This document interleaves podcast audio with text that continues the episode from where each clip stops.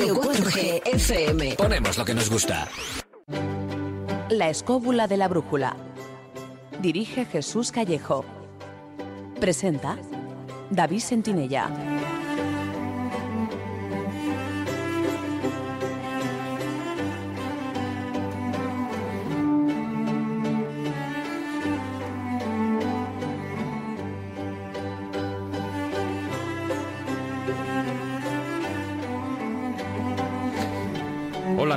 Muy buenas noches, ¿qué tal estáis? Bienvenidos a una nueva edición de La Escóbula de la Brújula.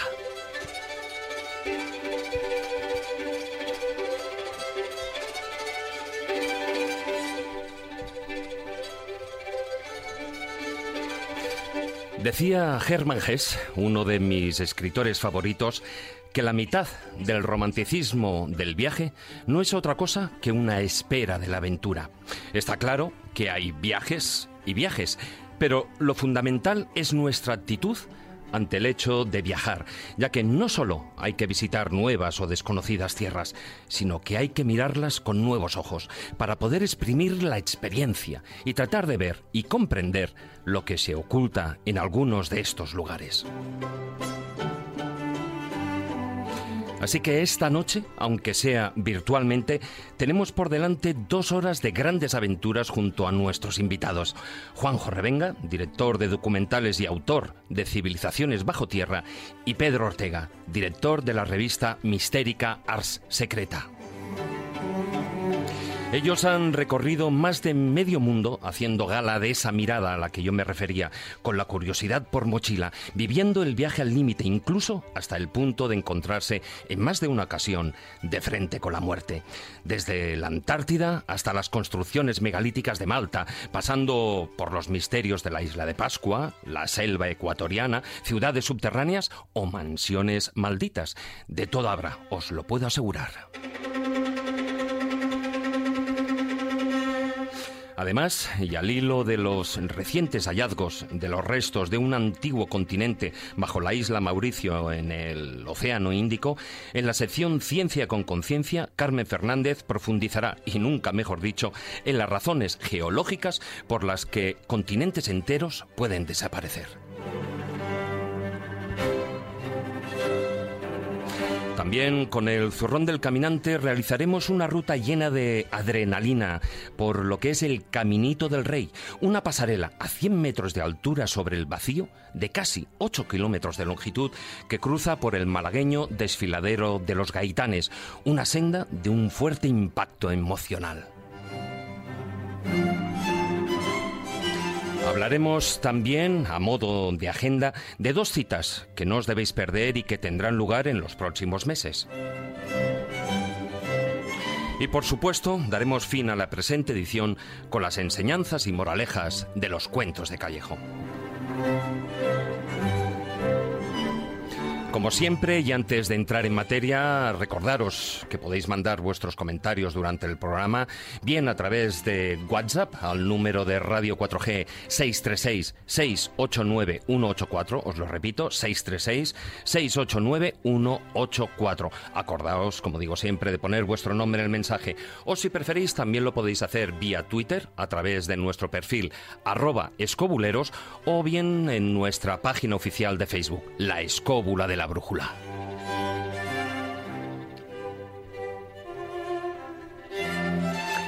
Dicho esto, y con la ayuda de Víctor San Román, que una vez más nos acompaña los mandos de la parte técnica, ponemos en marcha nuestra particular escóbula voladora, dispuestos a viajar a algunos de los lugares más misteriosos y ocultos del planeta, desde la cuna de antiguas civilizaciones hasta enclaves donde se nos va a poner la piel de gallina.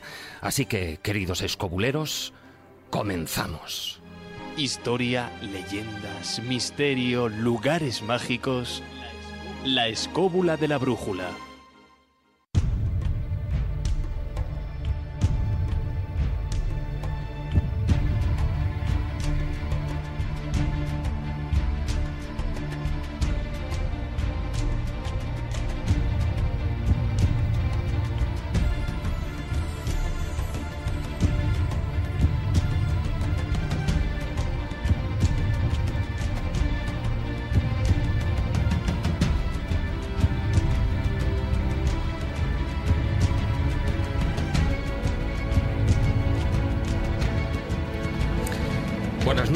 Jesús Callejo. ¿Qué tal, David? ¿Qué tal, compañeros? Muy buenas noches. Muy buenas noches. Bueno, buenas noches es un decir, ¿no? Porque... ¿Qué noche la de aquel día? no lo sé, pero la que está cayendo aquí en Madrid es de cuidado. Que se note, que se note que estamos en invierno. Bueno, hay viajes, como decía, hay viajes y viajes. Y los de esta noche, la verdad es que van a ser, como ponemos en el título del programa, ¿no? Viajes con adrenalina porque con la, la arena, con Puri y con Conchi, con las tres. ya empezamos con los chistes malos, Jesús. a ver, volvemos a empezar. Muy buenas noches, Jesús. Muy buenas noches, David. ¿Qué tal, compañeros? bueno, la verdad es que como decía... hay gente que no sabe lo que es adrenalina, por esto. bueno. bueno, con muchas emociones, vamos a dejarlo ahí. Sí, viajar al límite. Viajar al límite y la verdad es que cuando uno tiene la oportunidad de, viajar a ciertos lugares, hasta es capaz ya no solo de viajar al límite o en la medida de sus posibilidades, sino de imaginarse lo que sería eso antaño. Antes eran los auténticos peregrinos, aquellos que hacían esas rutas sagradas, o bien el Camino de Santiago, venir a Tierra Santa en época de cruzadas. Esos son los auténticos viajeros. Sí, sí, sin hoteles, como quien dice. o ir a la Meca. Sin duchas. También antes, ¿no? Ahora también tienes Bueno, ahí también sin duchas. Yo creo que lo bueno de este tipo de viajes, de viajes, y mucho se va a hablar a lo largo de esta noche, con duchas o sin duchas, es que son más que viajes geográficos. Yo creo que eso estamos todos de acuerdo. Todos los que estamos aquí hemos viajado lo nuestro, algunos más que otros. Pero mm, yo entiendo siempre el viaje, sobre todo estas características. No estamos hablando del viaje a, a, una ciudad o a tu pueblo, sino el viaje a lugares exóticos, a lugares de aventura. Yo lo entiendo como un viaje iniciático. Siempre el viaje, hay un viaje exterior y un viaje interior. El viaje exterior es el, evidentemente el que hay que el que hay que desplazarse o bien por avión o bien por antes por caravana o, o, por coche. Y luego el viaje interior es que cada viaje te está representando algo, es un conocimiento profundo del lugar, pero también de ti mismo, porque yo lo he dicho más de una vez, para mí el viaje es el arte del encuentro.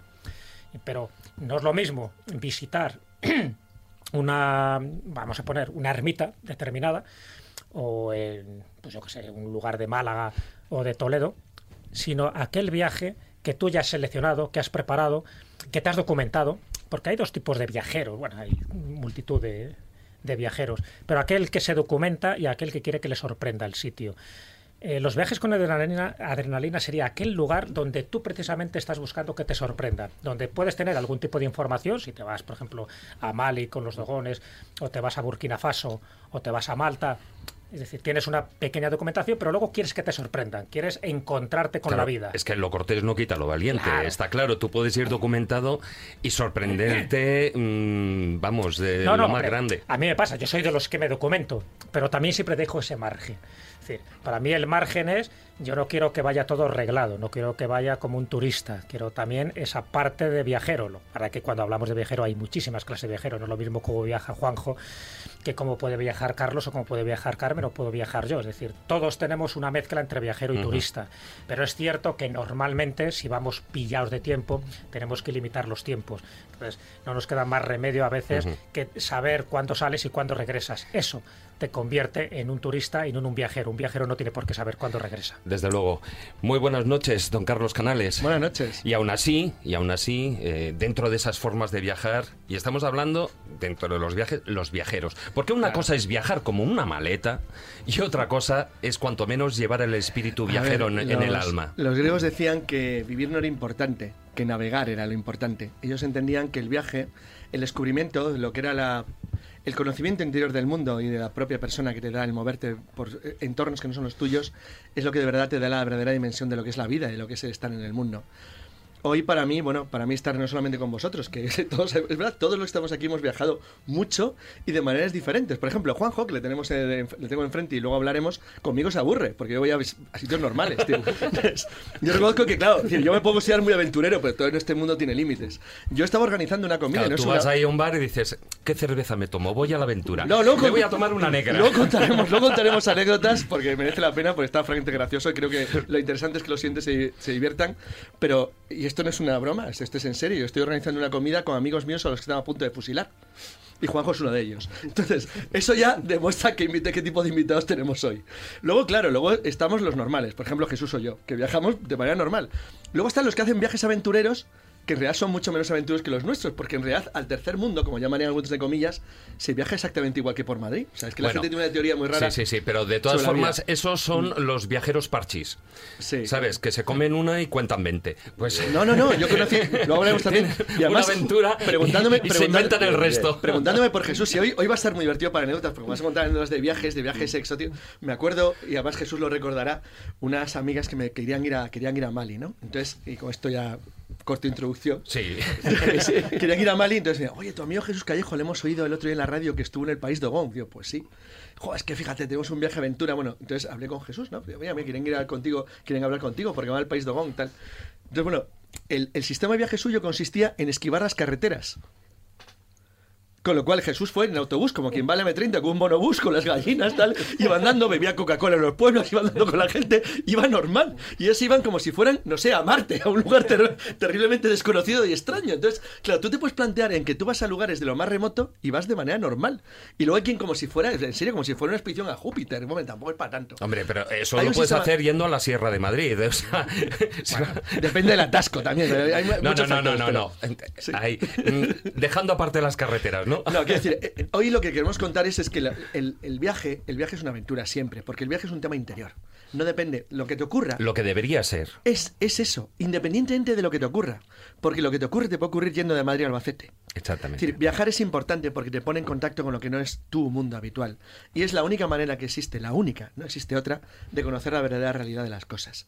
Todo lo demás son invenciones que tú puedes ver en la televisión y el mundo no es lo que tú tienes detrás de una pantalla. Es decir, es que no se parecen nada, de hecho. Entonces, de verdad que en un mundo actual en el que todo el mundo se mueve mucho, curiosamente se viaja muy poco. Y eso es un problema tremendo que deberíamos corregir. Bueno, y dejar ya que presente a nuestros dos invitados. Muy buenas noches, don Juanjo Revenga. Buenas noches, David. Bienvenido de nuevo a la escóbula. Encantado de estar nuevamente con vosotros. Bueno, además porque hace unos meses, eh, justo acababas de, de volver precisamente de ese viaje a la cueva de los tallos y nos, eh, eh, nos estuviste aquí hablando algunas cosillas en primicia. Bueno, has organizado numerosas expediciones, has producido y dirigido series documentales para televisión como Amazonía Mágica, Camerún, Misterio y Tradición, África Mágica, Magia en las Antillas, América Mítica, bueno, etcétera, etcétera, Java, In- Indonesia, etcétera, ¿no? Y eres autor de varios libros como Mundos Ocultos, Amanecer Zombie y ahora además acabas de publicar Civilizaciones bajo tierra, bajo el sello editorial de Lucierna, que vamos, que está ahí calentito, ¿no? Exactamente, acaba de salir ahora mismo y es un compendio de, de historias, de viajes, de vida. Hay una gran parte de vida en él, son viajes por todo el mundo, expediciones. Tenemos una gran parte que es la cueva de los tallos, las explicaciones que podemos dar o podemos imaginar de lo que realmente es lo que se esconde allí abajo, las ciudades en Turquía subterráneas, cuando el hombre vivía bajo tierra. ¿Por qué vivía bajo tierra? Hubo una época, desde luego, en que el hombre se escondía bajo tierra. Ahora vamos a, ver- a intentar saber por Las qué. causas, ¿no? Las causas que solamente hay una, claramente. Si el hombre se privaba de luz, se privaba de aire y de comodidades, era por miedo. El miedo. Hombre, eh, me imagino que sí, es como el avestruz, ¿no? Poner la cabeza bajo tierra, evidentemente. Pues a saber qué enemigo era el que provocaba el miedo. Claro, ¿quién estaba ahí arriba? Esa, ¿Enemigo esa es la gran otra duda. cosa? La gran duda. la gran duda. Bueno, ahora seguiremos hablando del libro y dejar pre- que presente también a don Pedro Ortega. Muy buenas noches. Buenas noches a todos. A ti sí, ya bienvenido y estrenado Ah, tu gracias. presencia aquí en la Oh, escóbula es de la un- brújula. Vamos, es un lujo. Yo que os sigo tanto, pues me siento muy afortunado y estoy muy, muy, muy, muy contento de estar aquí con vosotros. Bueno, eres ingeniero industrial, licenciado en Historia del Arte, doctor en Estética y máster en Edición Digital.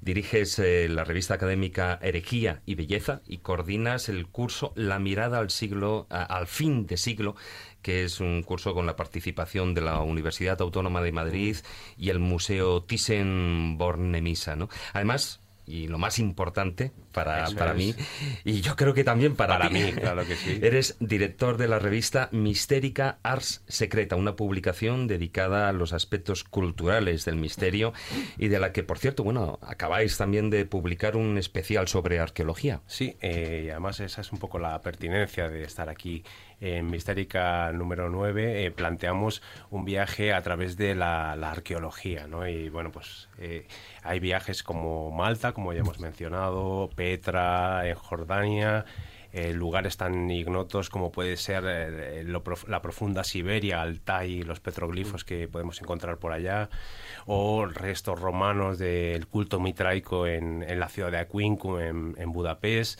Bueno, pues esa propuesta es eh, ir viajando por lugares y descubrir los tesoros ah, arqueoastronómicos, incluso como en Karaunj, en Armenia, y bueno, proponer ese, ese viaje al lector.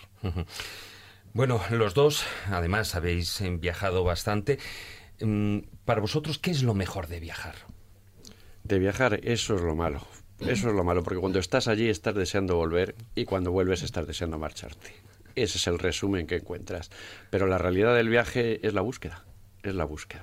Por eso se viaja, buscando y ahí sí está el gran secreto, lo que o lo que todos buscamos al final, el conocimiento y el conocimiento está en el viaje. O sea, es esa búsqueda personal independientemente de lo que uno se pueda encontrar por el camino, ¿no? Hay que ir abierto, sobre todo se viaja, hombre, tú muchas veces hablas con gente, le dices, no, Brasil, tal, y dice, no, para ir a ver miseria, no señores, hay que ir abierto de mente, hay muchas cosas buenas que nos perdemos precisamente por eso, por ir solamente pensando que para ver eso, pues para ver eso es otro mundo, otra gente, otra cultura, que ya solamente eso merece la pena. Claro, además, eh, Pedro, también mirarlo o ver esas cosas que, que te vas encontrando en el viaje, como yo decía al principio, con otros ojos. Oj- ojos alejados, muy alejados incluso de nuestra, de nuestra realidad, de nuestra sociedad. Pues sí, yo la verdad es que eh, yo además soy buscador de tesoros, bueno, de tesoros iconográficos, la iconografía es lo que me, lo que me apasiona y busco eh, representaciones raras o que nos puedan resultar chocantes.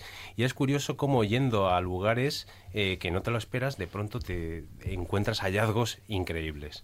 Eso pasa eh, y pasa en nuestra, en nuestra geografía también, ¿no? Pero es increíble, por ejemplo, llegar a, Bulgaria y, toparte, yo soy un fan de la, del culto mitraico, como comentaba antes, toparte con un- una estatua de Mitra en un lugar que, que ni siquiera lo, lo sospechabas, ¿no? Entonces, quizá ah, como contrapartida a lo que dice Juanjo, para mí el viaje también es el encuentro, ¿no? No solo la búsqueda, sino aquello que no esperabas y de pronto eh, te has topado con ello. Y luego también, bueno, ambos eh, publicáis, eh, evidentemente, bajo eh, Juanjo, llevas tiempo, muchos años, muchísimos años eh, publicando, pero de otra manera, de una manera audiovisual, reflejando esos viajes en, en todos los documentales y reportajes. Y tú, por supuesto, eh, Pedro, en, en lo que son en los reportajes y en esa búsqueda personal de, esa iconografía a la que mencionabas. Pero dentro de, esos viajes a los que la multitud de viajes que habéis realizado, ¿no volveríais a alguno de los lugares que habéis ido? Siempre. Si la gente cuando dice, no, yo conozco algo, no quiero ir, no, no, más lo conoces, más quieres volver. Siempre, siempre, cuando conoces algo se te abren puertas. Se te abren más puertas aún que las que tenías en el primer viaje, con lo cual hay que repetir, hay que repetir, hay que volver y nunca te cansas de llegar a los sitios. Si- Cuando viajas a África es lo más complicado porque siempre terminas diciendo lo mismo. Aquí no me vuelven a ver por los problemas, sobre todo, sobre todo los problemas. Allí tienes problemas desde el ministro hasta el último policía de carretera. En sitios remotos de África tienes problemas siempre. Y en cuanto sale diciendo, vuelvo aquí en la vida. Y es lo mismo, a los 10 minutos de salir de allí ya estás pensando en el nuevo viaje, la nueva expedición a- al centro de África o a los sitios más, más complicados. Yo estoy de acuerdo también, pero eh, lo que pasa es que como son tan fantásticos los lugares y cuando coges una bola del mundo y le- la haces girar eh, y dices, jolín, ¿y cuánto, cuánto camino me queda todavía por recorrer? ¿no? Eh, entonces, eh, eh, yo he repetido algunos viajes, pero sí que es verdad que el nuevo viaje es una nueva visión porque quizá al, al que repites llevas quizá un prejuicio o, un- o ya, ya sabes un poco por dónde van los tiros, aunque siempre hay cosas lógicamente por descubrir. Por ejemplo, la, gran, la ciudad eterna, Roma, es una ciudad que no, no me cansaré de ir nunca jamás porque es... Ahí tienes muchos sitios mitraicos, ¿eh? Te lo habrás pasado. Es que eso estaba pensando, es decir, es que hay que reconocer para, para, el- para los oyentes que nos siguen y para los no oyentes no os quiero ni contar, porque los que dicen son gente culta, ya sabia, ilustrada. Que un tipo diga que va buscando misterios mitraicos por el mundo, ya como, po- como poco queda un poco raro. De hecho, la portada de Mistérica Secreta que aparece Mitra. Qué casualidad. Pues, pues no, es de los, no es de los más exóticos. No, no, sí, estoy convencido, pero, sí, pero reconoce que, que eso es una cosa digna de nuestro programa porque es una minoría notable. Es decir, la gente habitualmente nos dice, ¿dónde? ¿Aquí ha sido Bulgaria? Va, buscaba rastros de Mitra. Pedro es mitraico y de Carabanchel. Bueno, esa también es otra parte. Aparte del tema mitraico, ¿Qué, también es enfrentarse. No, en serio. También es enfrentarse a esas, ese nuevo mm, modo de ver la vida, nuevo para nosotros, ¿no? Pero una No, manera sentido- desconocida. En el sentido de- Ramoncín de la vida está más allá de la M30, lo has clavado, tío. Madre mía, qué noche me espera hoy. Qué noche me espera hoy. Esa es la aventura total. Pero sí que hay eh, nueva- eh, o sea, otras idiosincrasias, eh, nuevas eh, creencias, religiones que no tienen por qué ni invalidar la nuestra, ni la nuestra, por supuesto, invalidar la suya. Son otros puntos de vista. Hay que dejarlos. Lo que no se puede llegar a los sitios a intentar, hay que cambiarles su forma de vivir, su cultura. Es que esto lo hacen mal, ¿no, señores? Estos señores llevan toda la vida haciéndolo así. Es su mundo, es su vida y lo que debemos hacer es no inmiscuirnos en ella. Podemos verla, nos guste, no nos guste y opinar, pero no inmiscuirnos. Dejarles que Yo, eso luego hablamos con esto, porque esto abrimos ahí, no estoy de acuerdo con Juanjo, abrimos ahí para el debate, y es que hagas lo que hagas, inmiscuyes en ella. Esto es un tema muy interesante, porque es el gran problema, sobre todo, de, la, de los viajeros del siglo XIX, cuando ya con cierta ilustración empiezan a plantearse el problema de si no lo tocamos, Alteraban el no lo lugar. tocamos, pero si lo tocamos, hagamos lo que hagamos, lo tocamos. Hombre, la culminación total, aún no tocando, sería el culto cargo, que también merecía la pena comentarlo, porque es una- un elemento muy interesante de cara a lo que sería contacto con civilizaciones entre comillas, superiores, distintas. El culto cargo es muy, para mí es muy interesante porque plantea el gran problema del, del mundo actual. Es decir, ahora mismo ya no existe una, uno- lugares del mundo aislados. ¿eh? O sea, Bueno, sí que existen, sí que existen, y, ya, decir, pero ver, y- los y que- además los que es el problema que se plantea. El Sí problema es existen. La- la precisamente intervenimos o no, nos la estructura de contaminación ambiental es tan enorme que incluso en casos tan raros como la isla Sentinel o algo así, que por una decisión internacional o nacional se decide mantener un lugar aislado, el debate se eh, el debate y luego es interesante hablarlo, el debate permanece. ¿Qué haces con esos lugares? Claro. ¿Es bueno dejarlos así o no? O sea, es, es el famoso debate, es decir, es que yo no tengo por qué tocar una cultura en el Amazonas, y porque tienes que condenar a un pobre indígena Amazonas a estar subiendo comiendo plátanos en una en, una, en, una- en un árbol. No hay plátanos, ¿no? es una jugada, ¿no? Pero ¿por qué decir ¿es- eso es bueno o malo? O sea, ¿quién eres tú para decidir que eso es bueno o malo? O sea, es que la idea la idea eurocéntrica de es que no somos superiores es una idea eurocéntrica. Pero es el intervencionismo de los grandes No, no, no, no, no, conquistadores. no, no, no, claro. es que es- no, no, pero eso eso- es, otro, es otra mentalidad. Hablo del mundo actual. O sea, es que lo que cuando tú dices que no eres nadie para decir que una cultura es inferior, es que la estás llamando inferior. O sea, es que no se dan cuenta que eso es un insulto ya en sí mismo. Entonces, eso es un problema muy grande. Carlos, ¿te acuerdas una anécdota que me contaste hace tiempo de los inuit, de los esquimales Sí. que eh, tenían una vida Sí. en fin, eh, rutinaria Y los jorobanos. hasta que vieron la tele Claro. y empezaron a ver las No, es un, es un caso muy curioso. No, es un caso de Rusia, de Siberia, que luego contamos que es muy gracioso. Para acabar, un detalle sobre el punto de vista, sobre que Juanjo lo va a entender a la perfección y los otros dos viajeros también. Es decir, eh, Richard Barton, no el actor Richard Barton, el Sí, gran sí, explorador de África. Bueno, ahora ya da igual, nadie que sabe es tradujo Richard las mil y una noches. Ya nadie sabe quién es Richard Barton, el actor tampoco, o sea, con lo cual, bueno, puede ser muy antiguo ya. O sea, que somos muy viejos. Las montañas de la O luna, sea, que- el que- autor. ¿Qué, qué libro y qué película?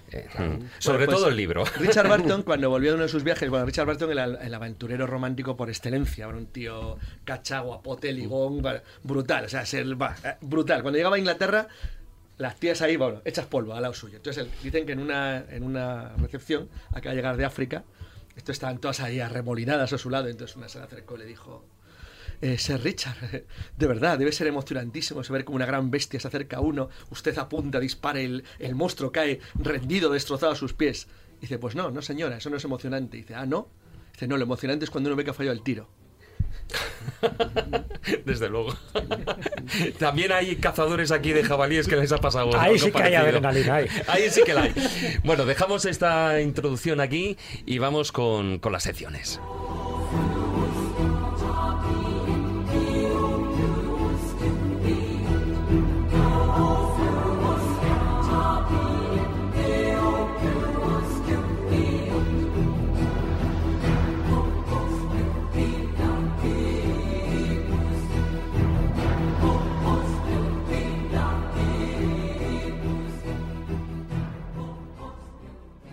si quieres viajar a lugares con historia y sumergirte en los grandes misterios de nuestro mundo, La Escóbula de la Brújula, en Radio 4G. Ciencia con conciencia.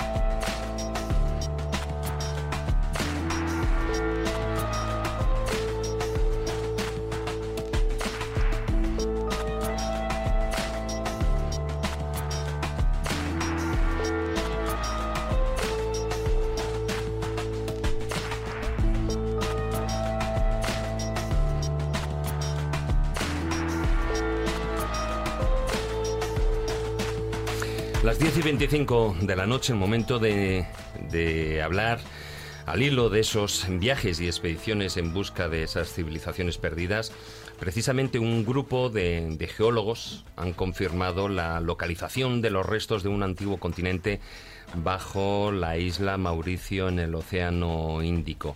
Lo que sería ese, bueno, pues unos restos de lo que fue la desintegración de ese supercontinente, el Gondwana, ¿no? Y estaríamos hablando de hace unos 200 millones de años aproximadamente. Muy buenas noches, Carmen Fernández. Buenas noches.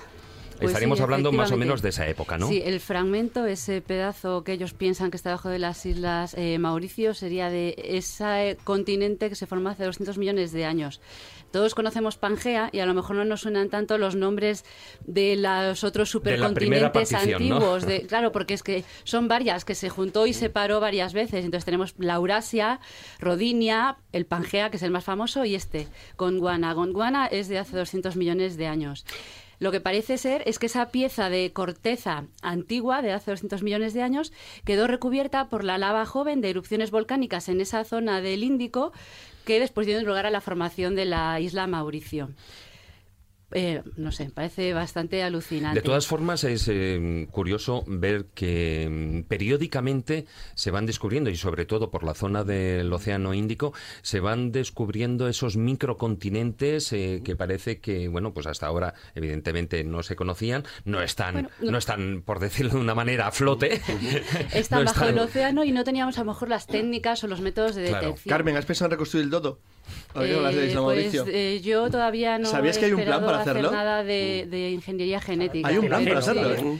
Y, y, seguramente no, el, no solo el dodo. Uh -huh. Bueno, en este caso, eh, de hecho, además, eh, el artículo este que salió ahora hace un par de semanas no en, es eh, la Nature, ¿no? sí, Nature Communications, una de las filiales Toma de nota, Nature. Nature, Nature, Communications. Nature Science, no es ciencia. Sí, sí, sí, sí, sí. Bien, de... vale, entonces, no es la primera vez, como digo, que, resaltan eh, que se hayan encontrado fragmentos tan antiguos ahí en Mauricio. De hecho, no sé si fue exactamente el mismo grupo o otro hace tres años, ya había hablado de que en las arenas de las playas de la isla Mauricio habían encontrado restos de un mineral que se llama circonio, que tenían esa antigüedad. Eh, ¿Cómo puede ser esto? A ver, para explicarlo así fácilmente. Eh, la Tierra, mm, que todos conocemos, está dividida en dos, ¿no? Los continentes, que son muy antiguos, y los océanos, que son más recientes, ¿no? Más jóvenes. Entonces, en los continentes tendríamos restos de rocas, pues de los orígenes de la Tierra, que pueden tener 4.000 millones de años. En los océanos no hay nada así, tan antiguo, ¿vale? Y la isla Mauricio, que se formó en el océano, es por tanto joven y no debería tener nada más antiguo de 9 millones de años. ¿Vale? Entonces, como os decía, en esa arena de la playa habían encontrado esos restos. Lo que pasa es que había mucha controversia, porque decían, bueno, a lo mejor se vinieron arrastrados por el viento, por las olas del mar, contaminados pues por los propios coches o los zapatos de los científicos. ¿Qué es lo que han encontrado ahora? Pues es que ahora lo, los han encontrado en rocas.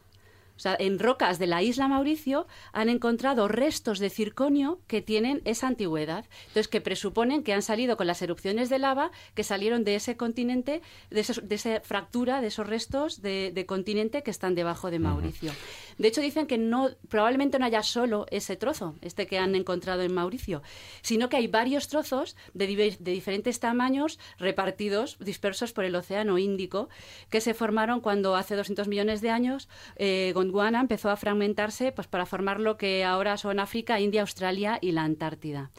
Eh, esperan eso, que no sea una rotura simple de un cachito, sino que son muchos que a lo mejor ahora encontrarán a lo largo de, de la cuenca. Microcontinentes, de, ¿no? Del Oye, de todas maneras, ¿cómo es posible a nivel geológico que desaparezcan esas grandes extensiones de, ter- de terreno, porque incluso en algunas ocasiones, o como dice Bueno, el, mito, ha- el mito de la Atlántida, bueno, pues que desapareció lo que era el continente. Esto se ha quedado sumergido eh, pues en la fosa oceánica. Nosotros vemos eh, lo que han sido los, los continentes que se quedaron arriba y se deslizaron por, por lo que ahora sabemos que es la tectónica de placas, que era lo que yo quería un poco traer a la, a la sección, que es como un área un poco árida, ¿no? que, que la gente le tiene un poco de miedo a la geología, pero si lo estudiamos haciendo una especie de evolución histórica, aprenderemos muchas cosas sobre la Tierra y alguna anécdota eh, más divertida.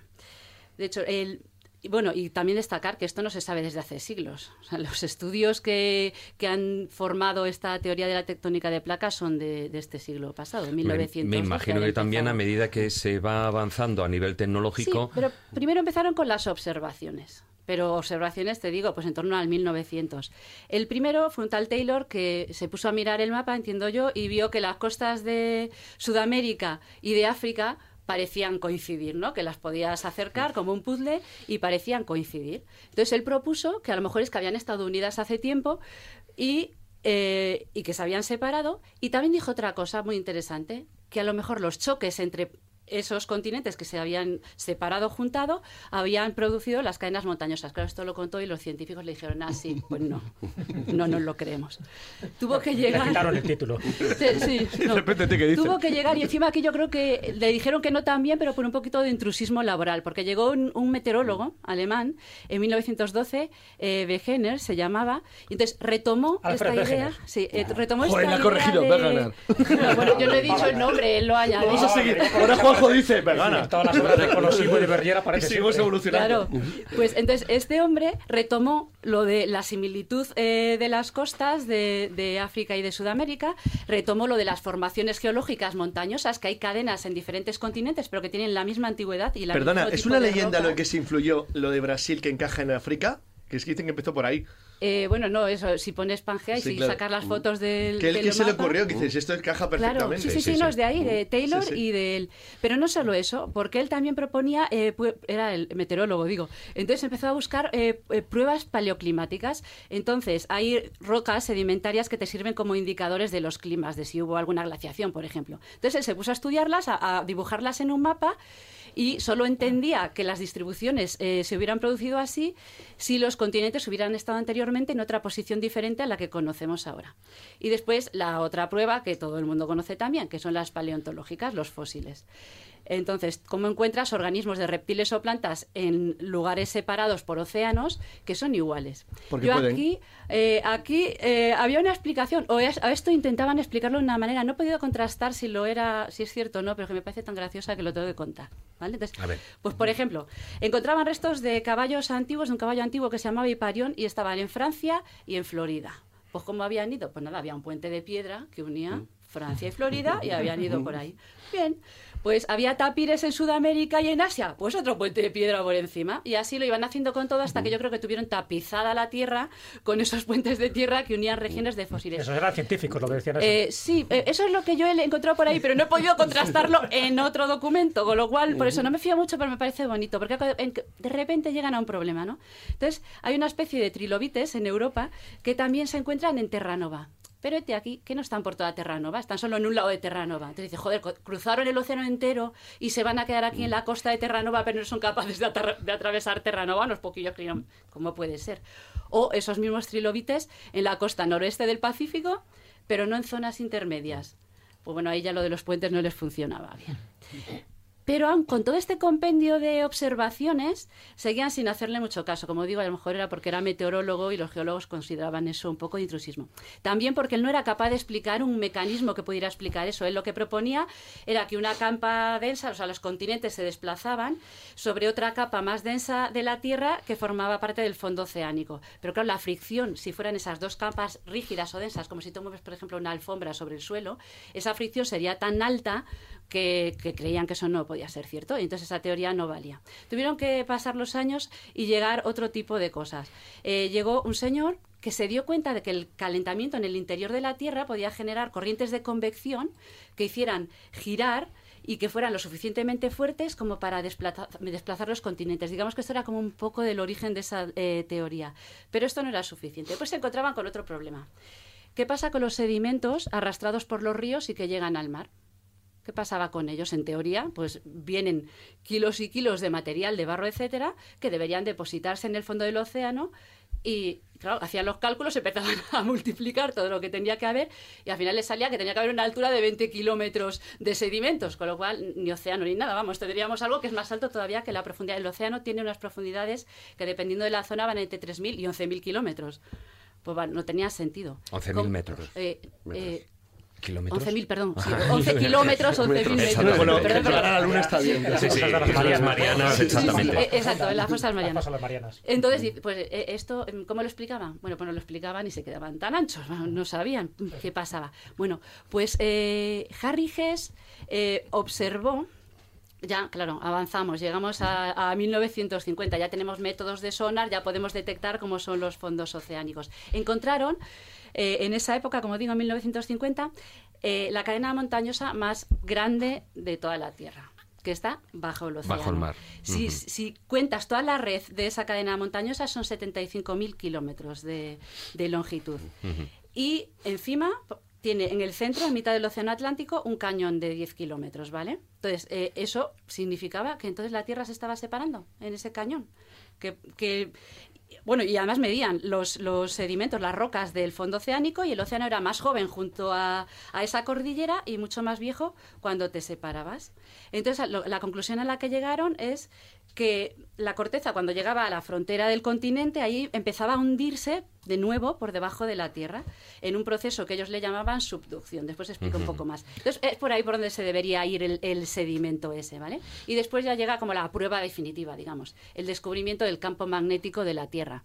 El descubrimiento de que el núcleo líquido de hierro genera un campo magnético en la Tierra eh, y que ese campo magnético además se puede invertir y que hay momentos, periodos en la historia en que se ha invertido completamente de polo norte-sur. ¿Eso cómo lo podemos medir? Bueno, pues hay rocas que tienen eh, componentes de hierro, tienen granos de hierro, que se alinean con la dirección del, del campo magnético que hubiera en el momento en que esas rocas se formaron. Entonces queda un registro, digamos, eh, geológico que nos habla de cómo de cómo se orientaban. Valiéndose de esos estudios, de, de ver la, la antigüedad y la distribución de, de esas rocas magnéticas en los lechos marinos es como llegaron a la conclusión de que realmente tenía que existir esto de la, de la tectónica de, de De placas, que tenemos pues eh, una serie de placas mm, bastante grandes, muy grandes, como 8 a 12, 20 más pequeñas que se están moviendo continuamente. Y en algunas dan muchos problemas eh, con fallas, con fallas como la de San Andrés, porque ¿no? es donde, donde chocan. Sí. Eh, hay algunas que están inactivas, que no se mueven, esas más grandes. Las pequeñas eh, se Ya se pueden mover moverán. mucho. Bueno,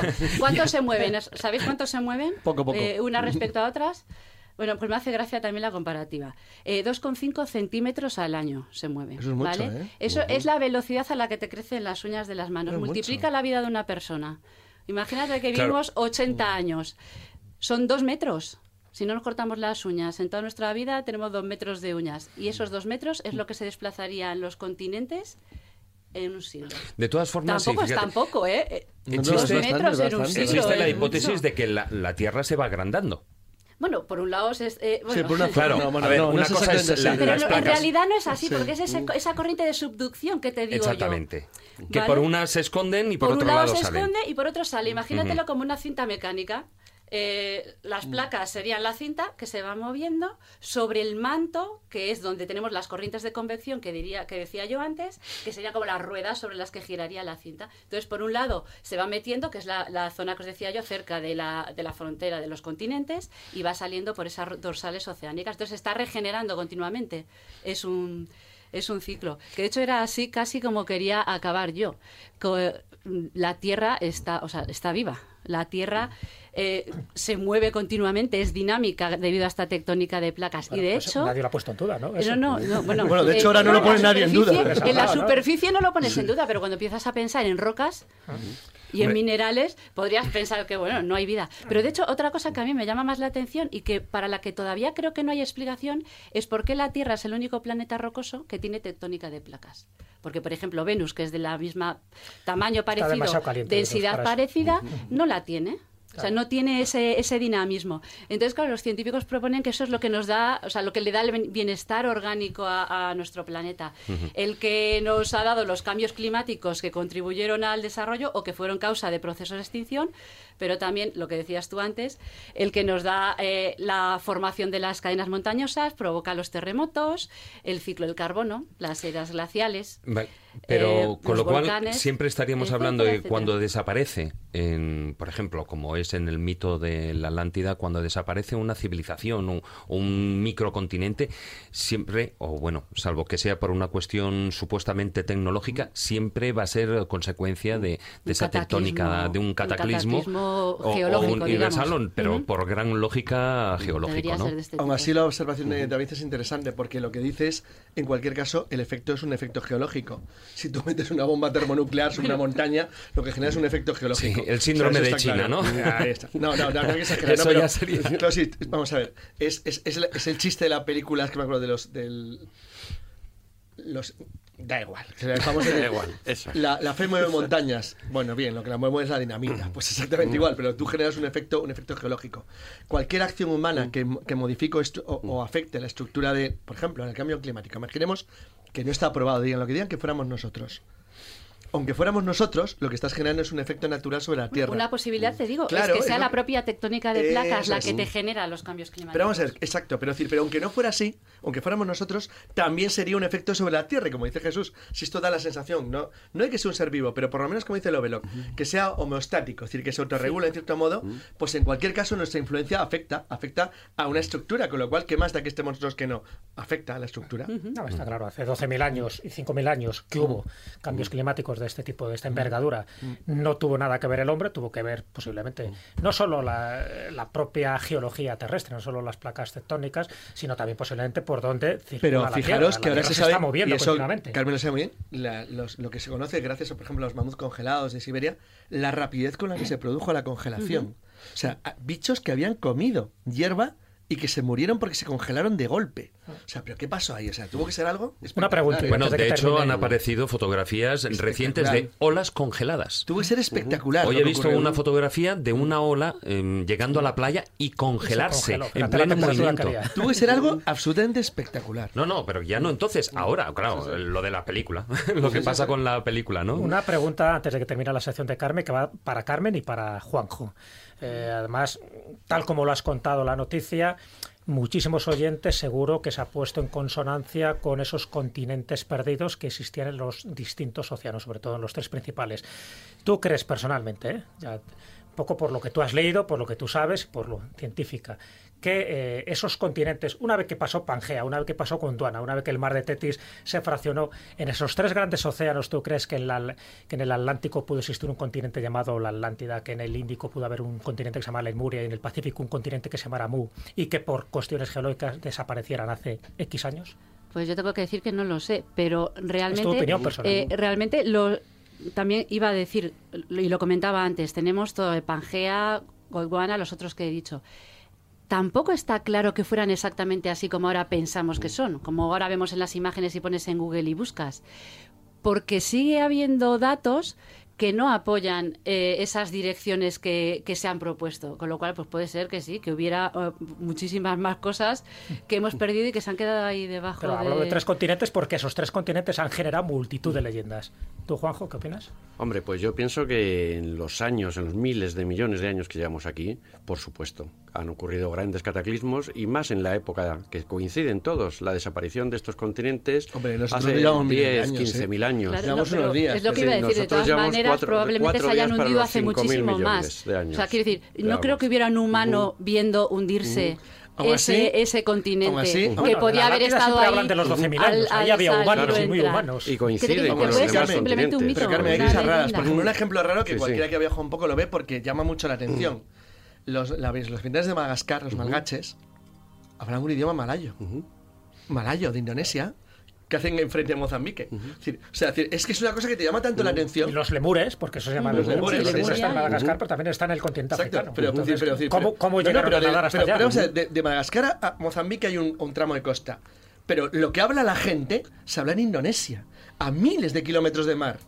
Es decir, bueno, es que no hablan un idioma africano, ¿no? Es que hablan un idioma. El balgache es un idioma malayo, es austronesio. Es decir, es un idioma que se parece más a las lenguas de, de, de, de Java o de, o de, o de Borneo que a las lenguas de enfrente de Mozambique. ¿Cómo llegaron allí? ¿Cuándo? ¿Dónde? ¿Por qué? ¿Navegando? ¿Remando? ¿A vela?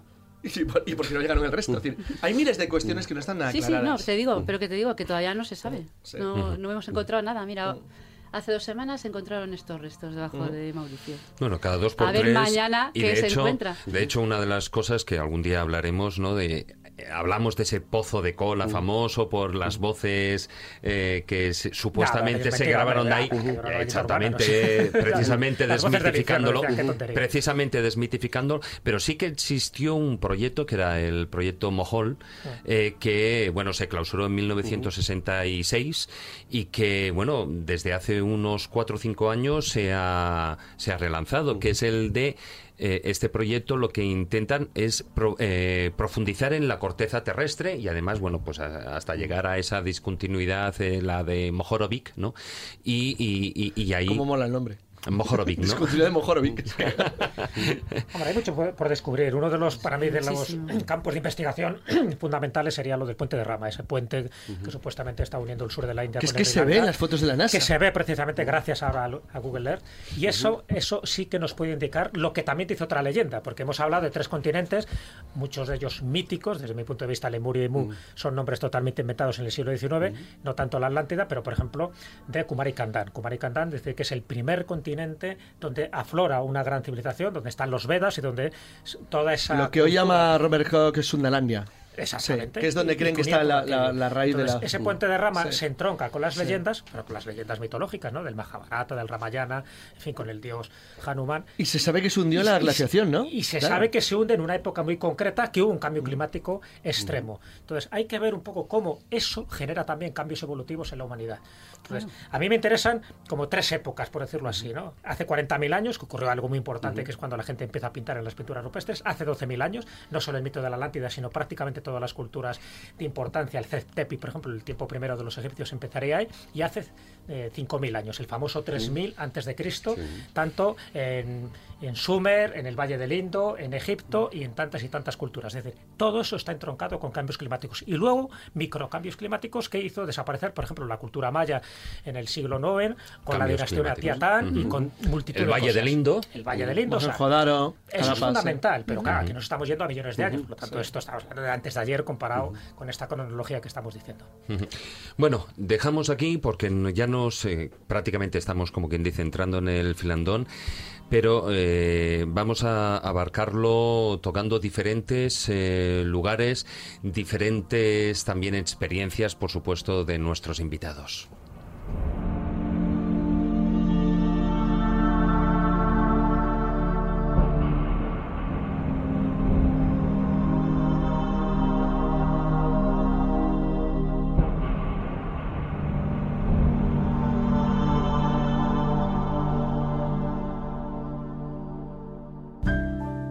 Escóbula de la brújula. Dirige Jesús Callejo. Presenta David Sentinella.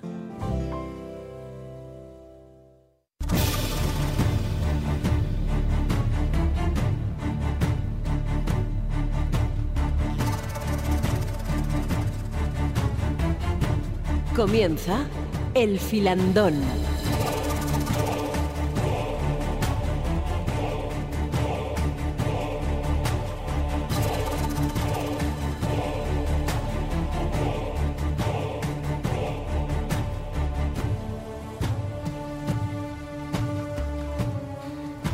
Apenas faltan unos 12-13 minutos para las 11 de la noche. Empezamos este filandón. Hasta ahora hemos estado hablando de esas, eh, de viajes a lugares, o digamos a civilización, buscando, en busca de esas civilizaciones, pero también hay mm, esos viajes en busca de- del misterio, en busca de, de conocer, de tener esa experiencia adrenalínica, ¿no? De, con emociones fuertes. Y uno de esos viajes, eh, Pedro, es a una, como decíamos, a una, a una casa maldita, ¿no? Una mansión maldita que está, si no me equivoco, en Estados Unidos. Es, eh, no, en, Escocia. en Escocia. En es, es cierto, claro. En la Boleskine House. Bueno, esto. Bueno, hay que contar, hay que contar una historia. Es Pero un- cuéntalo todo. Claro, ¿eh? claro. Lo cuento todo. Todo. todo. Todo. Eh, fue un, En 30 ha- segundos, pero todo. ha sido un viaje, ha sido un viaje de varios miembros del equipo de Mistérica a Escocia buscando sus misterios. Y antes de entrar en Boleskine House voy a hablar de dos polos opuestos que me encontré allí. El polo positivo sería la capilla de Roslin y el polo negativo Boleskine House. En, en Roslin yo no me considero una persona especialmente sensible o sensitiva, pero os puedo asegurar que fue llegar allí y tener un, un subidón, los vellos se me pusieron totalmente de punta en un sentido totalmente positivo y lo que descubrí dentro pues totalmente increíble.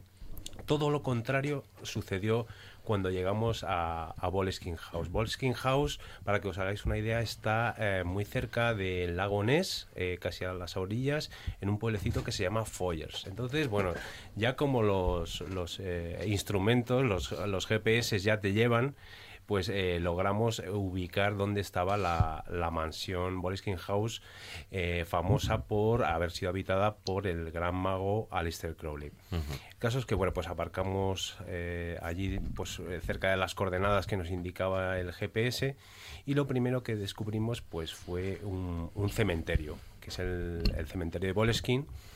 Y bueno, lo primero que vimos, bueno, pues un recorrido a, pues es un, cementerio del siglo XIX aproximadamente, algunas tumbas un poco más antiguas y el apellido Fraser por todas partes.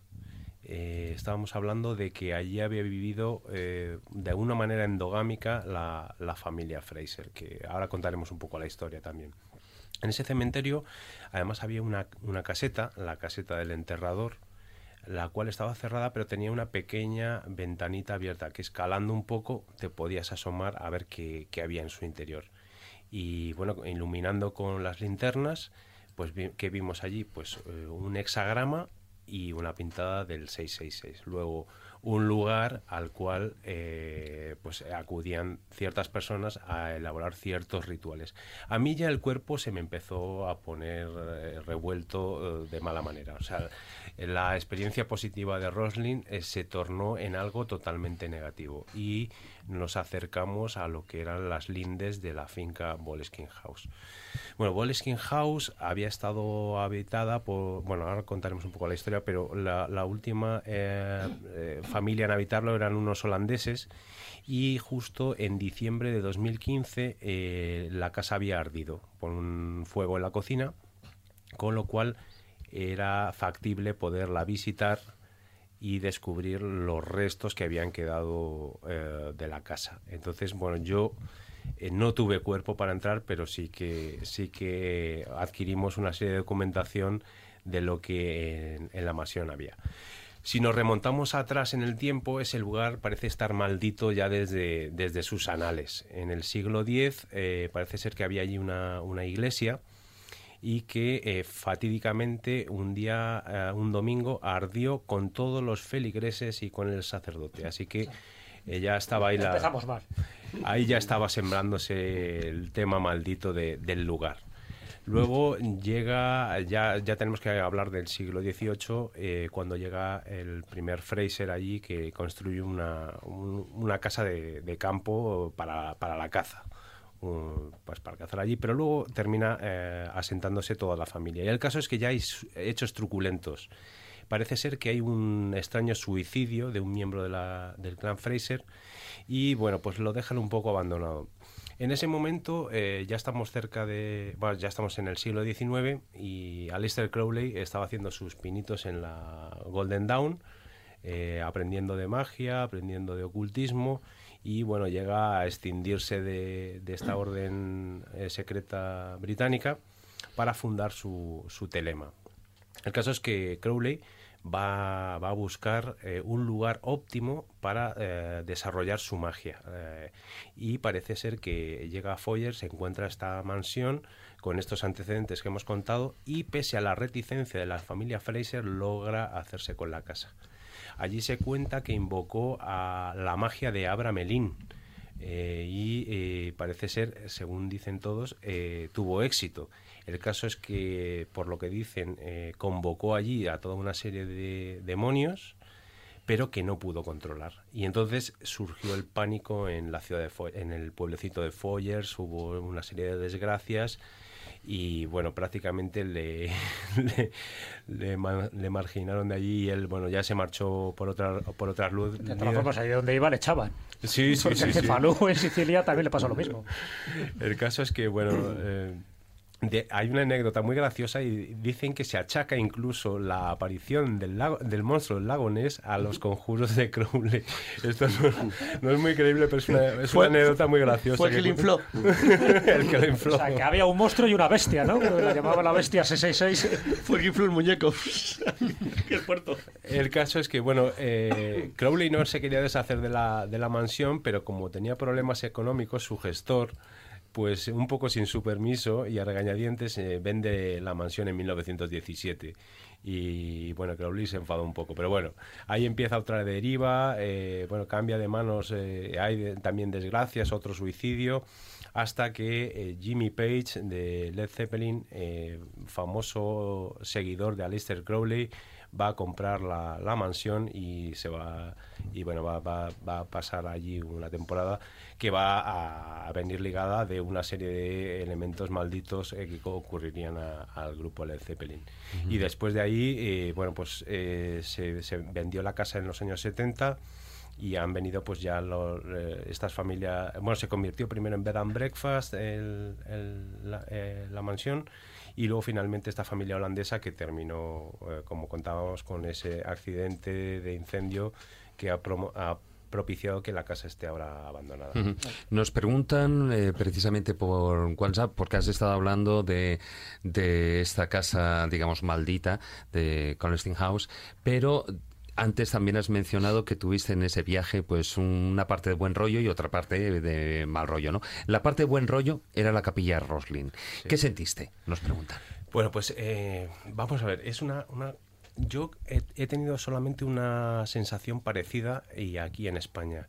Y ha sido en una gruta que eh, estoy seguro de que todos conocéis, cerca de eh, la capilla de San Bartolomé en el cañón del río Lobos. Allí hay una, una pequeña gruta, eh, Juan Ignacio la conoce, vamos, de... Sí, Juan Ignacio. Que- Cueva que- Grande. Cueva Muy Grande. buenas noches, Juan Ignacio Maese, que acaba de llegar de dar una charla y no ha podido venir antes eh, al programa en el saludo inicial. Pues entrar en esa cueva del cañón del río Lobos, que era como entrar en, un- en el útero materno, ¿no? la vuelta al origen, pues es una sensación parecida a la que, a la que tuve en Roslin.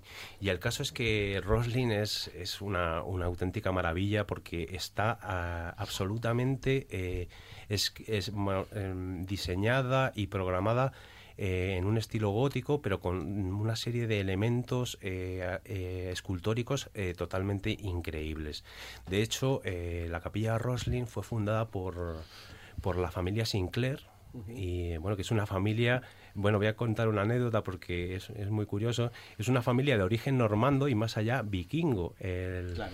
el rey Rolo, eh, de- Los duques de Normandía. de- Sí, sí, sí, sí. Que además, bueno, para los seguidores de la serie Vikingos, aparece en la serie, bueno, un poco desvirtuado históricamente. No, muy desvirtuado. Muy desvirtuado. Estamos claros, eh. Pero sí que es verdad que fue duque de, de Rouen y, y, pues ese origen vikingo nos lleva a hablar de un antepasado de este fundador de la capilla Roslin que nos habla de un posible viaje a Norteamérica que quizá conociera por, el- por los anales vikingos. De los hermanos, hermanos Zeno. que Sí, pero el de los hermanos Zeno está totalmente, para mí, lo- es mi opinión, totalmente desvirtuado, no tiene ya ninguna base. Otra cosa es que la historia de Rosling, que para mí tiene muy poca base, no deja de ser una cosa interesante y curiosa. Lo dejo en curiosa. No, a mí yo lo reconozco y podemos hacer un debate si quieres, sería muy largo para el Ujú. tema de hoy. No, no. Pero ahora sería para otro tema, pero no, a mí Rosling no me acaba de convencer mucho. Otra cosa es que toda la historia de los Sinclair y los señores de las horcadas normandos es fabulosa. Es una cosa Sí, ya lo genial. creo.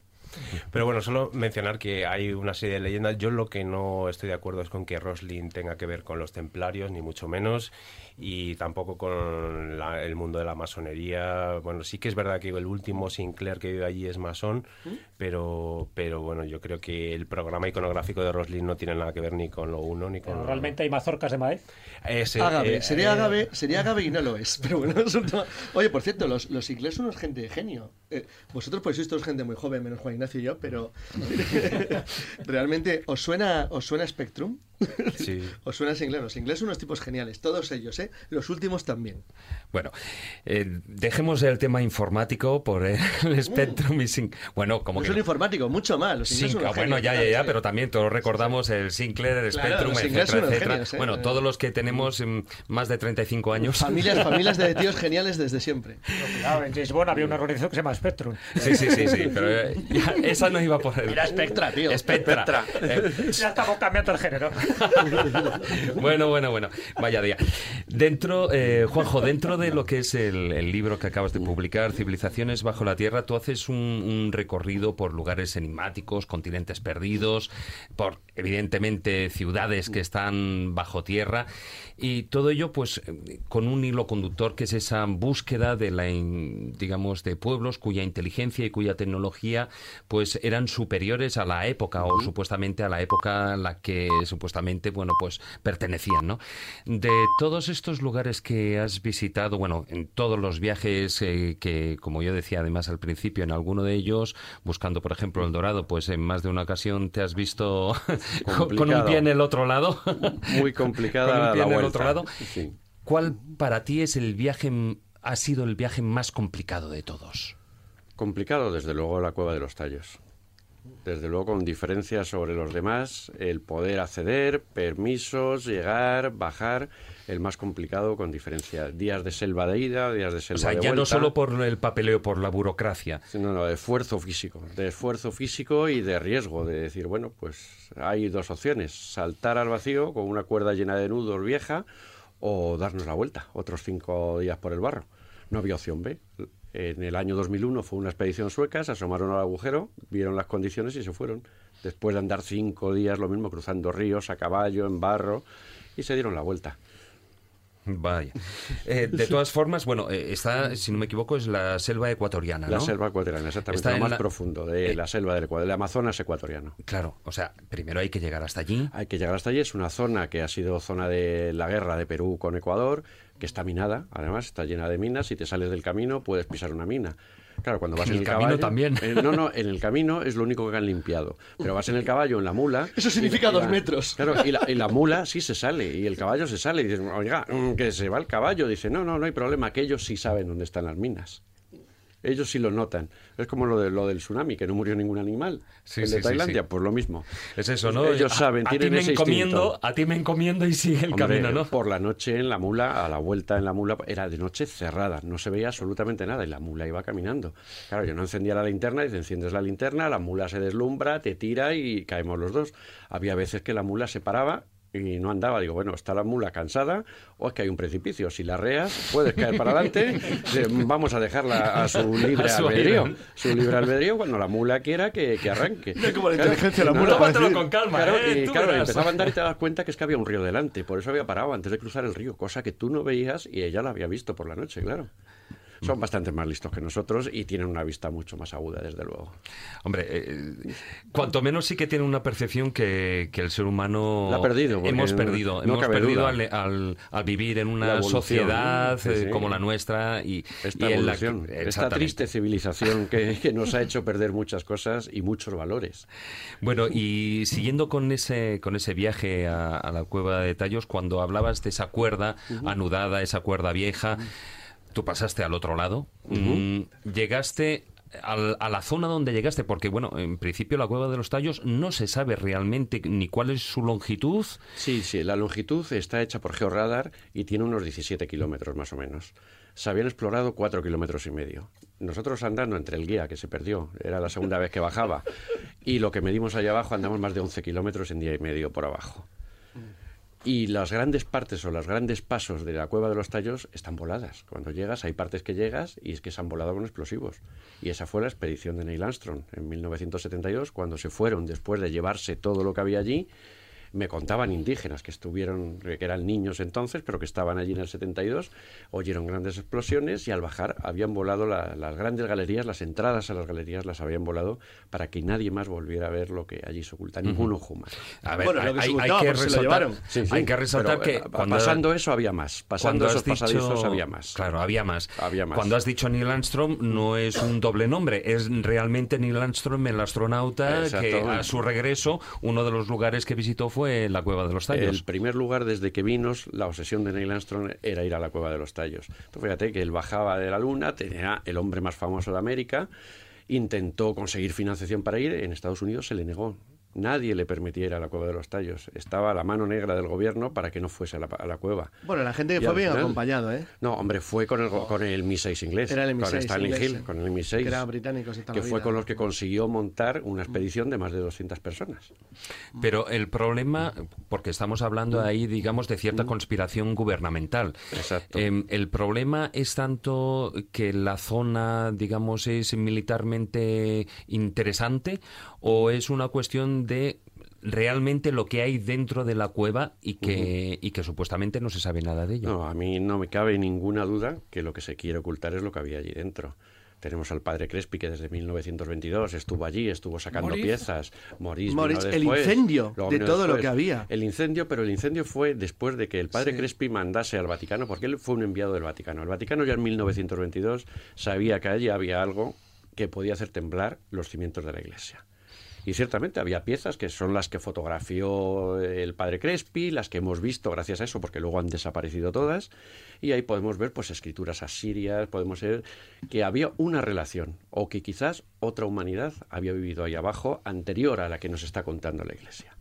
Y eso es lo que había que ocultar. El padre Crespi montó el museo, montó con lo que le sobró de las piezas. Dice, hombre, por lo menos la gente de aquí de la ciudad de Cuenca, en Ecuador, que vean su historia y conozcan quiénes, quiénes eran. Se montó el museo, al día siguiente se quemó. Pero al quitar los escombros no había ni una sola pieza debajo. Lo que sí que es curioso, y tú además que te has pateado de norte a sur y de sur a norte y de este a oeste y viceversa, que te has pateado el continente americano, tanto centro como Sudamérica sobre todo, em, es curioso esto que estás comentando de antiguas civilizaciones mucho más anteriores a lo que nosotros pensamos. Y figuras. Resulta que tenemos eh, en lo que es la, la- es el- la parte de Sudamérica diferentes eh, muestras de que hayan existido civilizaciones mucho más antiguas de lo que hoy en día la, la historia o la Nos arqueología cuenta, nos nos quiere cuentan, contar. ¿no? Hay algunas con falsedades o no falsedades, o sea, hay de todo. Tú has también estado en el, en el tema de en Ica, eh, está el tema de las figuras de Ica, están las figuras de Acámbaro. las piedras de eh, Acámbaro, las figuras de ahí, al revés. En, en Acámbaro he estado también y ahí es cierto que son unas figuras pues, increíbles que te digan que tienen 4.000, 4.500 años, ¿no? Pero bueno, se los llevaron, se hicieron pruebas sobre ellas, las, las pocas pruebas que se pueden hacer sobre, sobre el barro, la luminiscencia, y de 200 figuras, pues 195 eran falsas, pero había 5 que sí tenían 3, 4.000 años de antigüedad. Con que solamente una hubiese tenido 3 o 4.000 años, ya tenemos la duda planteada. Algo hay ahí que no entendemos. También, además, eh, ahí descubristeis, eh, o fuisteis, a cuanto menos los primeros en filmarlo, eh, unas, unos geoglifos en, en la selva, si no recuerdo mal, peruana. En la selva peruana, en el estado de Amazonas, se llegamos hasta unas pinturas que están datadas, ya están datadas en unos 11, 15 mil años, y se- en mitad de, de la jungla ves una pintura en la que hay una especie de saurio rodeado de hombres cazándole. Hombre, eso es imposible. Si hace 65 millones de años desaparecieron los grandes saurios, pero esta pintura está en el Valle de los Dinosaurios, que le llaman hoy, por la cantidad de restos que han aparecido allí. Se ven hombres cazándole, se ven pinturas adorando dioses, eh, un avance cultural increíble, pero con unos saurios que era imposible que vivieran. La comunidad científica que ha dicho, pues que eran grandes llamas, eran otra especie de animales, pero bueno, de hecho, en los libros de texto peruanos está nuestro descubrimiento como la pintura de los grandes saurios. Y además, bueno, eh, ahí hay metros y metros, ya por no hablar de que eso ya, por supuesto, es posterior, eh, tu búsqueda del dorado. La búsqueda del dorado, la búsqueda de, de Paititi, la ciudad perdida. Tú- Cuando los españoles llegan a América, eh, había toneladas de oro, pero claro, los ríos no llevaban prácticamente oro, no había minas. ¿De dónde lo sacaban? Pues ahí vino la leyenda de la ciudad del dorado, las grandes expediciones en su búsqueda. Gonzalo Pizarro, el hermano de Francisco, organizó una expedición de más de 3.000 personas, de la cual volvieron 80. O sea que imagínate tú cómo fue aquello a la búsqueda de la ciudad de oro. Y terminaron diciendo, terminó diciendo Gonzalo Pizarro, el problema del dorado es que siempre está un poco más allá de donde nosotros llegamos. Claro, eh, ¿cuántos viajes has hecho en búsqueda de ese de Dora- Paititi? De Paititi, pues sí, más de 10 veces seguro. He estado abajo en el río Madre de Dios, en la zona del Madre de Dios, 10, 12 veces sí habré estado. Buscándolo y, y siempre se encuentran cosas en la selva. Encuestra- encuentras construcciones hechas con piedra y argamasa, cosa que los incas no utilizaban. Es otra cultura diferente la que vivía allí, en mitad de la selva. Se habla de que era un puerto fluvial entonces, son 180 metros de altura, que es lo que bajó el mar también. En- Hace miles de años podía ser un gran puerto fluvial, una, una nueva civilización. Eso Otra de- gente vivía allí. Tiahuanaco, ¿no? También dicen que también fue un puerto en, en Sí, su momento. sí, lo fue seguro, Por lo menos en la teoría de Arthur claro. Ponaski, ¿no? Cuando habla de que por lo menos tiene una está. antigüedad de 15.000 años. Pero Demasiado Ponaski- alto, ¿verdad? Ponaski es el que le da la vuelta a, a la historia de Tiahuanaco, por ejemplo, porque Tiahuanaco se habla de 3.000, 3.500 años. Es la cultura de la que bebieron todos los que vinieron detrás. Los incas, Waris, todos bebieron de esa cultura. Pero Tiahuanaco dice, no, tiene 3.500 años. Pero Tiahuanaco era un puerto fluvial del lago Titicaca. Geológicamente, eso ocurrió hace unos 15.000 años. Entonces estamos hablando de la ciudad más antigua del mundo. Claro. Más antigua que Ur y más antiguo que, que ninguna. Y una cultura muy especial, los monolitos Vénez, lo que encuentras allí, esas figuras de 7 metros de altura, cuadradas, con gente con casco, con gafas, las piedras magnéticas, tú pones una brújula y se vuelve loca. ¿Cómo podían construir aquello? Ese mono- monolito Bennett, que es todo un Mm. misterio en sí, eh, tiene un tipo de armamento en las manos. Ah, bueno, Sí, las sí. famosas llaves o claves, sí, ¿no? sí. Las Sí, famosas no, llaves. tipo de pistola. sí, no, No, es, el- es eso- muy raro, es como una llave, ¿no? Que No. tienen los dedos. Sí, Eso- las de pistola eran más sí, las eh, de... las toltecas. Las toltecas, exacto. Las de efectivamente. pisto- la pistola, que es Las una de- pistola exacta, es la, sí, sí. tolteca que encontramos Bueno, en es la pistola Tula. Espacio 1999 de la Sí, serie sí. televisión, además es Sí, igual. sí, sí. no puedes decir eh, que es una pistola, una llave, pero es algo que está fuera de su tiempo en Tula, en la- las armas toltecas. Y en Tiahuanaco... Son como llaves, ¿verdad? Sí, en Tiahuanaco tienes seres de cuatro dedos con algo en la mano cuadrado y seres que tienen como una especie de casco con gafas de piloto. Dice, bueno, estamos hablando todavía de épocas en las que no había imaginación. Estamos hablando que todavía aquí hacían o pintaban o hacía- el arte se basaba en lo que ellos veían.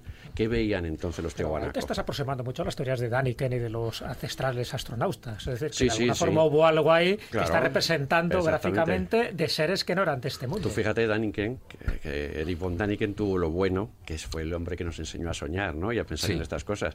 Pero Daniken, en El oro de los dioses, ha llegado a reconocer al final y después de leer el libro y estar en la cueva de los tallos, eh, te das cuenta de que nunca bajó a la cueva de los tallos. Y él ha llegado a reconocerlo y dijo que bueno, que fue en sueños, que en sueños estuvo abajo y por eso vio la máquina del tiempo y las cosas, la campana, todas aquellas cosas que vio.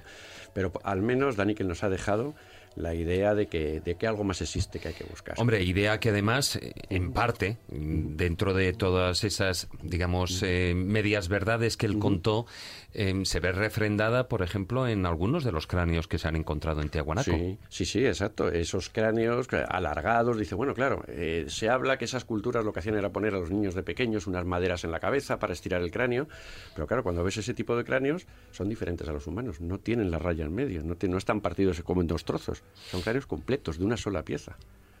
Dice, ¿quiénes son? ¿Esa gente? O eso, desde luego, no era el humano normal que se le había hecho un tratamiento para tener esa cabeza. Eso nació así y así están. Y hay muchos cráneos, no hay uno. Hay muchísimos cráneos. En las grandes culturas que han evolucionado más que lo que correspondía a su tiempo, siempre aparecen esos cráneos.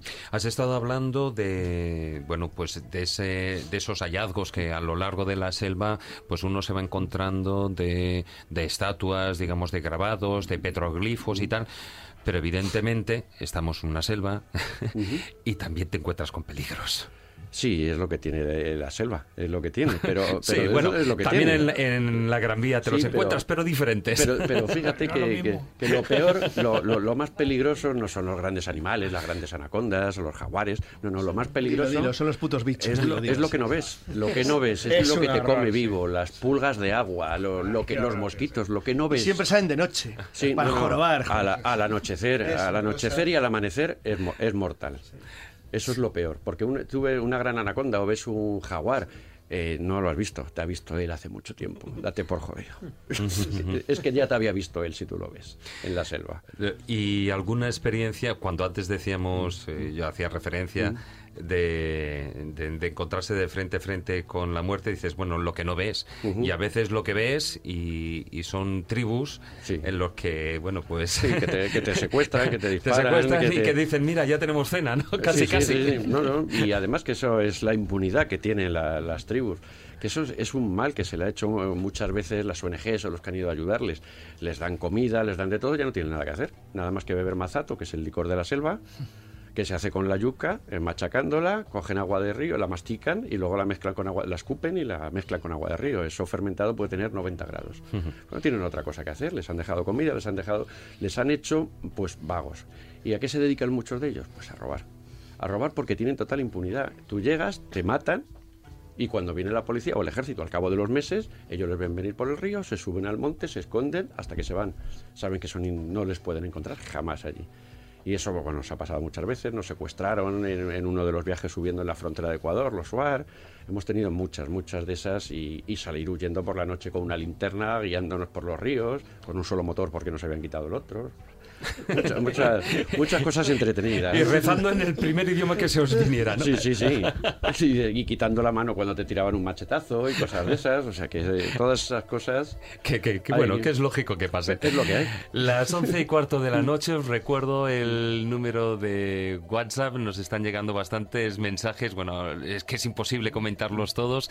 Es el 636-689-184. 636-689 184.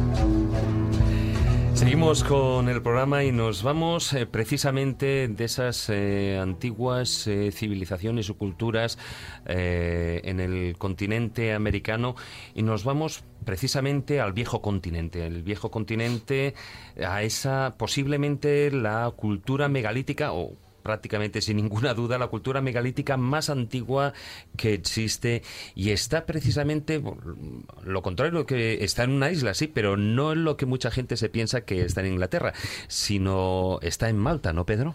Sí, y aquí, bueno, tengo que hablar de también de un, un momento de epifanía en un viaje un viaje a Malta que tuve el placer de compartir con Jesús y que a mí me llevaba el interés por la figura de Caravaggio, que bueno, contaremos que en una pendencia allí, bueno, fue nombrado de caballero de la Orden de Malta y en menos de un año eh, le tenían apresado y escapó de mala manera. se le ocurre nombrarle caballero. Una pena, no, no, no, tenía condiciones, un perfecto asesino. Para ser caballero de Malta era magnífico en su tiempo. Pues el caso es que eh, yo viendo eh, megalitos, templos y viendo que la isla de Malta era un auténtico secarral donde no había ríos, donde apenas había manantiales, el, agua era de recogida de lluvias, de potabilización.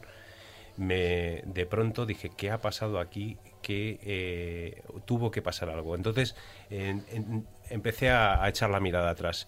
Y efectivamente Malta en su tiempo fue un vergel. Eh, de hecho se conservan los lechos de los ríos, cantos rodados. Y volviendo un poco al tema que comentaba Carmen del, tema geológico, hubo un acontecimiento en el Mediterráneo hace unos 6 millones de años que es que eh, se quedó aislado del, del, del, Atlántico, del Océano Atlántico, y bajó el nivel pues como unos 180 metros y quedaron como lagos salinos entre medias. Esto permitió que llegaran hasta Malta especies eh, como el elefante y el hipopótamo asiáticos.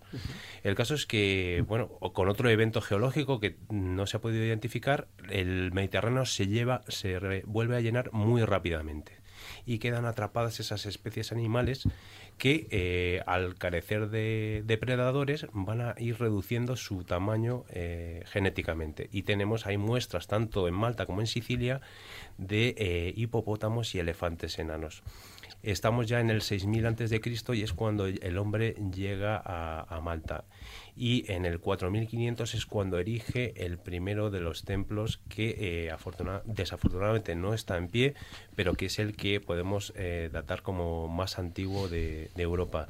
Tagrin y bueno, estamos hablando de que Stonehenge, por ejemplo, es del 2000 antes de Cristo. Así que eh, estamos adelantando la cronología de una cultura megalítica en Europa pues en 2500 años.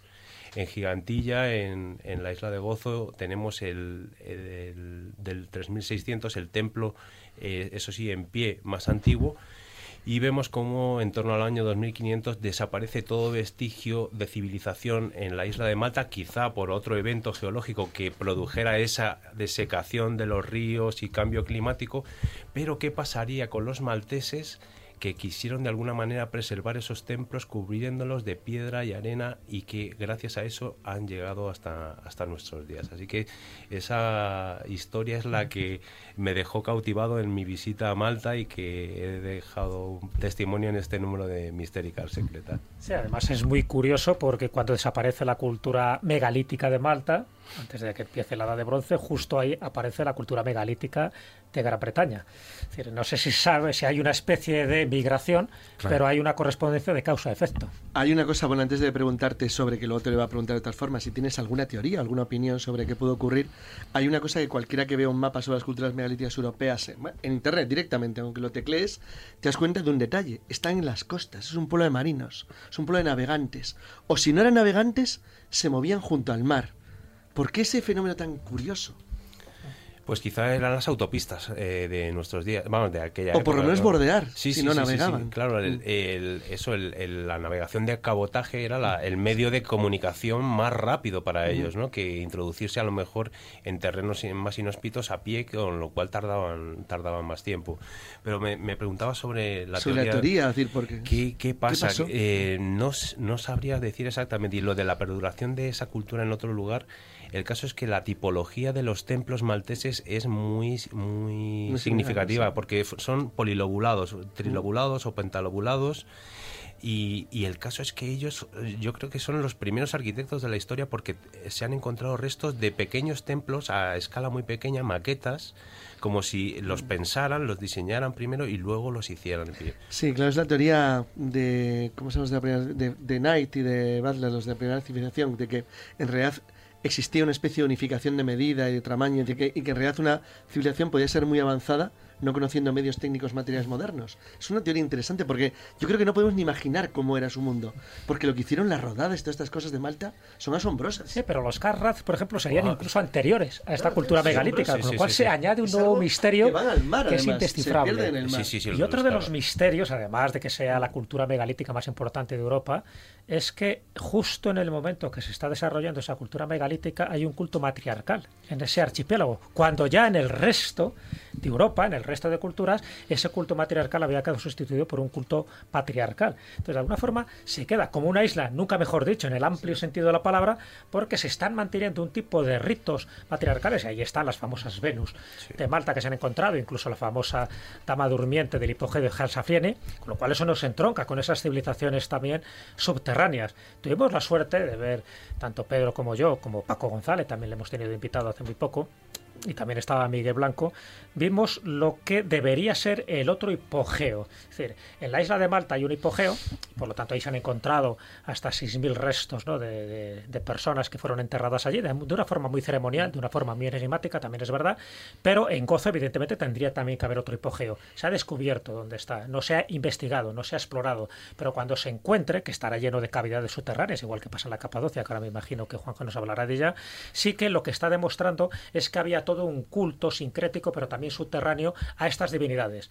No son divinidades tónicas, sino son divinidades asociadas con el culto femenino. Pero no solo femenino, porque hemos encontrado esculturas en el Museo Arqueológico de La Valeta donde no está representando cuerpos femeninos, sino que se parecen más, para que se hagan una idea a los oyentes, al luchador de sumo. Es decir, grandes caderas, pero sin pechos. Por lo tanto, no se destaca la feminidad, sino se está destacando la fertilidad y no solo femenina, sino también en algunos casos, de mi punto de vista, masculina. Con lo cual es rarísimo todo lo que pasó allí en, en Malta, que en el fondo serían descendientes de los que procedían de Sicilia. Sí. Por eso están muy relacionados los Carrat de un Por lado y cierto, y otro. el mito de la acústica en Alsaflieni, ¿pudisteis comprobarlo o no? No, porque no pudimos entrar. No nos Ah, vaya, bueno. Donde, donde sí que se puede entrar, efectivamente, aunque no en todas, es eh, en una región que es mágica de Turquía, es la, la, la región de Anatolia. Y allí es curioso porque eh, es otro de esos lugares donde, bueno, pues los historiadores. em, tienen una versión y la versión es la de que bueno pues en esas ciudades que están bajo tierra pues eh, sufrieron las invasiones y los cristianos bueno pues decidieron vivir bajo ellas no bajo la tierra en esas ciudades creadas. lo que sería aquello que tú antes estabas eh, diciendo Juanjo que es a, a causa del miedo es decir el miedo a, a- a los contrincantes o a, a esas hordas eh, que de invasores. Pero mm, la verdad es que estamos hablando de que hay casi 200 ciudades eh, y además de diferentes plantas, diferentes niveles. Es mucho trabajo. Y había ciudades donde podían vivir más de 10.000 personas, con 20 pisos hacia abajo. Fíjate las condiciones del Incuyo, por ejemplo, la más grande. Y luego están unidas, luego había túneles para unir las ciudades. ¿Cómo podían? Caimac, líder Incuyo, Mm, que hay una distancia de unos 8 kilómetros, están unidos bajo tierra. Que eso es más complejo todavía que hacer una ciudad. Y que no se hunda, cosa que ahora no pueden hacer. Ahora cuando están intentando llegar a abrir la ciudad, a sacar más pisos, no pueden porque se les hunde. ¿Cómo podían entonces, en esos tiempos, hacer, tirar 20 pisos para abajo, vivir allí durante seis meses, privados de luz, con el oxígeno justo, porque la, única respiración que había era un túnel de 100 metros que tiraban de arriba para abajo y ahí tenían que respirar. Y luego al final había un río, que es donde iban todos los detritus y donde iba todo y donde cogían el agua también para sobrevivir. Cuando termina todo eso, resulta que en esas ciudades no se ha encontrado nada, ni los techos quemados de tener hogueras dentro, ni una brina de paja de los animales, porque claro, también tenían que tener animales, había nacimientos, fallecidos, no se encontró nada. Y se hablaba de eso, dice, bueno, claro, se, escondían los cristianos aquí. O sea, pero ¿cuántos cientos de años se tardó en construir todas esas ciudades? Hay Y que aparte- decir que, que las paredes tampoco es que sean excesivamente volcánica, duras. Claro, no, es, es lava. volcánica. Sí, Es sí, lava. que dicen que se oxida y que se endurece, ya, pero también se tenía que oxidar y endurecer ahora. Y ahora si cavas un poco para intentar llegar a pisos más abajo, se cae todo, se hunde. Sé cómo lo conseguían ellos. Dice, no, lo hicieron en 50 años, hicieron todas las ciudades. Más que imposible. Luego había otra cosa, los túneles eran muy estrechos. Era la época de los frigios. En el Museo de Ankara se puede ver un escudo frigio. Un escudo frigio pesa entre 45 y Eso, 60 tamaño, kilos. sí. 45 60 kilos lleno de bollos de que ha estado en combate. ¿Cómo era el tipo que manejaba eso con un casco de 15 kilos en la cabeza, una lanza de 25 y un escudo La de pregunta es, ¿se 50? podía mover? Claro, o cómo era de grande, cómo era de No, grande ese hay hombre. quien sostiene que eran especie de eran parecidos similares a los paveses. Ujú. Sí, A los gigantes, No, los como eran escudos de, clavado. Eh, No se conoce cómo se combatía con ellos. La verdad es que no se sabe. No, no, son escudos redondos. Es, es un escudo redondo, pero ¿cómo podía manejarlo? Si le ponemos el casco, que el casco también lo tienen en, en Ankara, en el museo, y el casco pesa 15 kilos. ¿Cómo eran esos tipos? Y luego los túneles eran muy estrechos y tenían como una piedra redonda que con un palo la movían y tapaban la entrada al túnel. Precisamente para eso, para que una persona muy grande no pudiese entrar por ahí. Vamos, que en El Señor de los Anillos, cuando Tolkien, eh, La- vamos, eh, habla la o leyenda. escribe de los enanos, eh, Claro, no, no, está basado. Las leyendas siempre se basan en realidades y siempre las superan. Pero uno de los grandes misterios que te encuentras cuando viajas a Capadocia, yo he visitado dos de las ciudades, ¿no? Kaimakli y Orzonek. No he visitado Erincuyo porque en ese momento en fin, había- estaban de rehabilitación, como suele pasar. Estaba cayéndose. bueno, sabes que solo se pueden visitar en parte que Tres seis plantas. niveles y los demás no, porque están en principio anegados, todavía tienen que, que excavar. Pero una de las cosas que te llama la atención, dos, así de entrada, ¿no? De entrada. Primero es la ingeniería, la ingeniería que se ha necesitado para hacer ese tipo de construcciones. Juanjo dice acertadamente en su libro, en Civilizaciones bajo tierra, que por debajo de los 20 metros ya tienes que tener unos canales de, de ventilación para poder oxigenarte. Y sin embargo, aquí estamos hablando de ciudades que están en algunos casos por debajo de los 100 metros de profundidad. Todo eso indica una ingeniería una construcción, una albañilería por encima de la media. Luego, lo que te llama mucho la atención, además de esas, de esas habilidades constructivas, que eh, no entro ni salgo porque habría que saber quién los hizo. O sea, no la teoría oficial, evidentemente, que fueron los primeros cristianos que llegaron allí para refugiarse, es totalmente mentira. Ellos las encuentran ya hechas y las adaptan a sus gustos y crean unas ciertas capillas religiosas. Es anterior, incluso anterior, desde mi punto de vista, a los hititas. Sí, sí. Lo que te llama la atención es eh, David, tú acabas de comentar un dato muy significativo. Se calcula que como mínimo, como mínimo, hay 200 ciudades subterráneas. Se especula que incluso 300, de las cuales hay unas 66, 67 que se pueden, por decirlo así, eh, visitar. Es decir, que son Sí. oficiales, que ya están, en fin, eh, eh, establecidas para el turismo. Bueno, cada ciudad de estas, empezado por Derincuyo, que más o menos dice que cabrían 10.000 personas, si sumamos todas, se ha hecho la pregunta a un arqueólogo turco y ha dicho que cabrían 1.200.000 personas. Estamos hablando de una época que en el mejor de los casos en la región de Capadocia, en esa Anatolia central, no habría más de 5.000 personas. ¿Para qué haces ciudades para albergar a más de un millón de personas cuando no no hay hay más de población. 5.000? Claro. Es una de esas preguntas que, que quedan en el aire y que, bueno, apenas nos quedan unos, unos minutos y no me gustaría terminar este filandón sin hablar de un tema.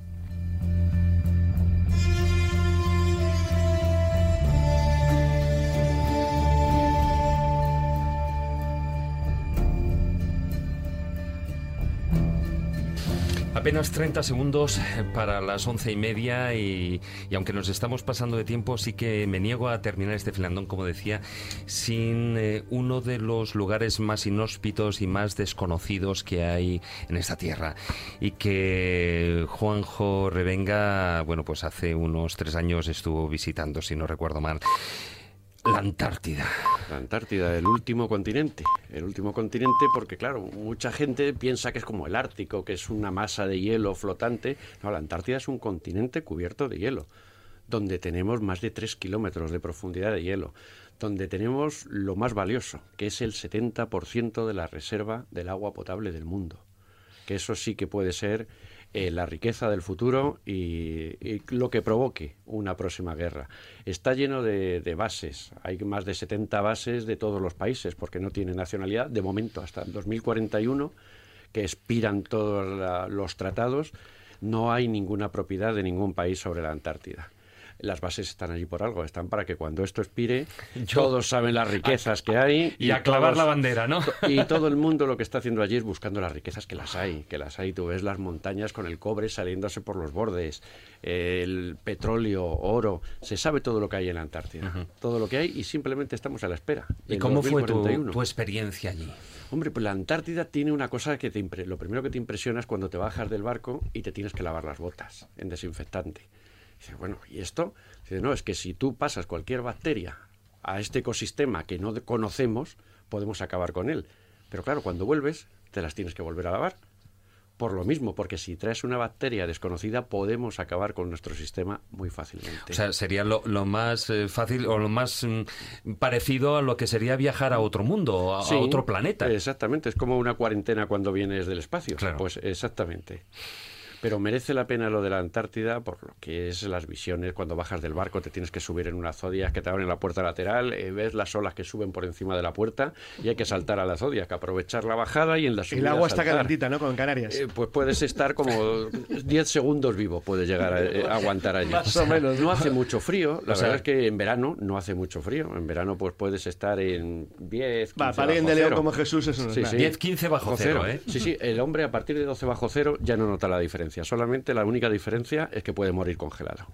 Bueno, Pero bueno, a partir de 12 ya no hay más frío o menos frío. Oye, y hablando de, esa- de esas teorías y de esas ciudades eh, que están eh, bajo tierra, eh, existe la hipótesis de que, bueno, o- real, ¿no? De que unos submarinos alemanes en su Sí. momento estuvieron bordeando todo lo que eran No, las bordeando, costas. no, eh, co- colonizaron. Si hay documentos que se han desclasificado y se ven los pasos de los submarinos, las alturas por donde tienen que entrar y todo lo que había. Y cuando llegaron a Alemania y volvieron en el año 38, que fue aquella expedición de los U-Boats, de los, de los submarinos, cuando llegaron a Alemania, eh, Karl Donis los, recibió a todos y les dio la enhorabuena a las tripulaciones por las nuevas bases creadas en la Antártida y las altas tecnologías que habían conseguido allí. Algún día No hablaremos y te lo tenemos pendiente, todo un programa de Hay la que Antártida. Pero solo una opinión muy rápida porque me interesa saber la opinión de Juanjo Revenga. ¿Qué opinas de la operación High Jump? La operación High Jump pues fue como siempre, cuando a los americanos les interesa que algo no se lo crea la gente, lo, dej- lo filtran. Y filtraron todo, que si había visto mamut, en el famoso almirante Bill, que había visto mamut vivos, había visto valles verdes, civilizaciones que levitaban. Pues claro, dice, para que no crean lo que de verdad está contando, que es lo que contó en el Congreso a la vuelta de la expedición High Jump, pues vamos a contar pues lo que hicieron en, en Roswell. Pues sacar a la muñecos. A partir de ahí cayó en desgracia. Bueno. No, no, a partir de ahí hasta la muerte cayó en desgracia.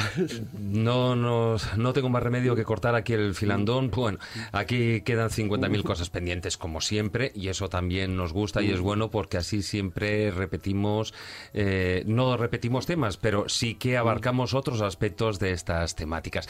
Pero seguimos con el programa.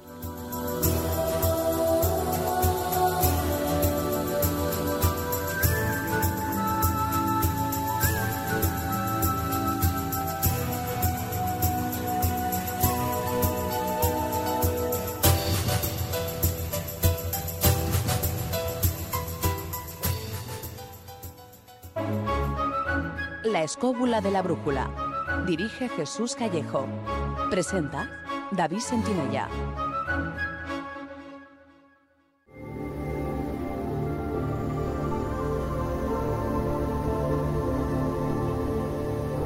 El zurrón del caminante.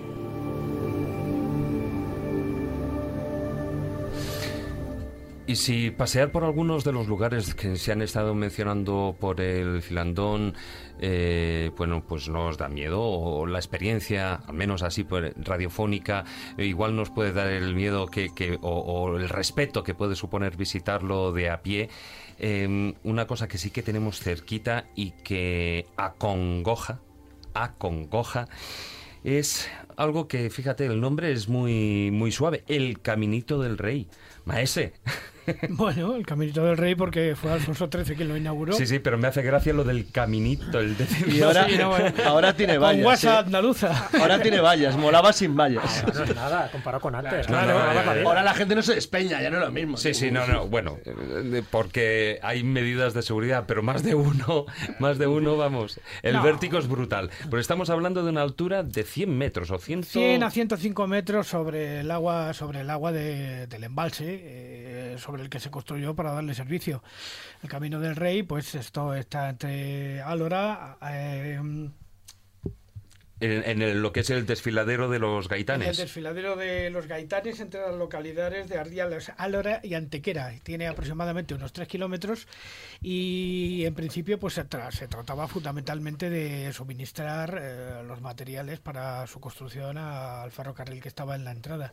Lo que pasa es que con el paso del tiempo aquello se abandonó, fueron perdiéndose tramos, fueron perdiéndose vigas y, y se convirtió en un lugar a- de los más peligrosos posiblemente que se pudiera que se pudieran dar. Pero además con el agravante de que hubo algunos accidentes por parte de gentes muy atrevidas que, bueno, anduvieron por allí intentando pasar. Hoy día ya ese problema no existe porque ha sido arreglado, se han puesto traviesas de madera casi en todo su recorrido y ha perdido ese morbo que tenía, ¿no? Porque ya no es ese lugar tan peligroso. Bueno, Pero- a ver, una cosa, el morbo lo tiene igualmente. Sí, dando el morbo lo tiene. ¿eh? Y a ver, yo, a ver, si es como dicen, col- eh, cruzar el puente que hay en, en Cuenca, hay mucha gente que se queda paralizada. ¿Y cómo le llaman el puente? Colgante. No, no, no, no. no. puente del Las coño. casas colgantes. No, no, no, Ah, son las casas colgantes. Es verdad. El, El, el- puente del coño. Por eso, porque cuando pasas por allí, te coño. O sea, que no es el primer Y coño. ya no es lo, y no es lo que era tampoco, Hay ¿eh? varios de esos. Y no es lo que era. Bueno, Y pero, tampoco, fíjate, eh, bueno, eh, recorrer lo que son casi los 8 kilómetros casas colgadas, que, no las que casas tiene colgantes, digo, para que exactamente, sí, sí, sí, sí, el, el que tiene el Caminito del Rey, además, bueno, estará remodelado, pero la verdad es que, a ver, hay una caída de 100 metros. Sí, y, y- y uno camina por el lateral de la montaña eh, en el vacío. Pues sí, tiene como unos 30 centímetros, incluso hasta 15 en algunos pasos, o sea que es, es complicado, hombre, hoy día ya está arreglado y tiene sus barandillas y tal, pero el momento crucial, que era cuando estaba medio deteriorado, era muy complicado andar por allí, claro. Entre el Caminito del Rey y la Ruta del Cares, ¿con qué te quedas? Es que la ruta del Cares no es tan peligrosa. No, es más cómoda. sí, Ya, sí, pero es igual de la- espectacular. Me estoy refiriendo no es- peligroso. No De sí, hablando pero... de espectacular. de- pero Hombre, es más pe- espectacular. complicado el del Rey, Es más particular paisajísticamente la ruta del Cares. Pero a nivel de aventura, hombre, el Caminito del Rey es todo un clásico. Hombre, fijaros, yo ahí hasta me iría hasta los Pirineos, a lo que es el Valle de Ordesa y, a- y hacerte la senda de los cazadores por, por arriba. Que hay momentos No en los hecho, que no hecho. hay momentos que se te ponen por corbata, ¿eh? Hombre, lugares, lugares en este país adrenalínicos para hacer un viaje hay un montón. Porque a mí se me ocurre ahora, por ejemplo, ir a los Mayos de Riglos, a subirse la aguja de los Mayos de Riglos, que es verdaderamente espectacular.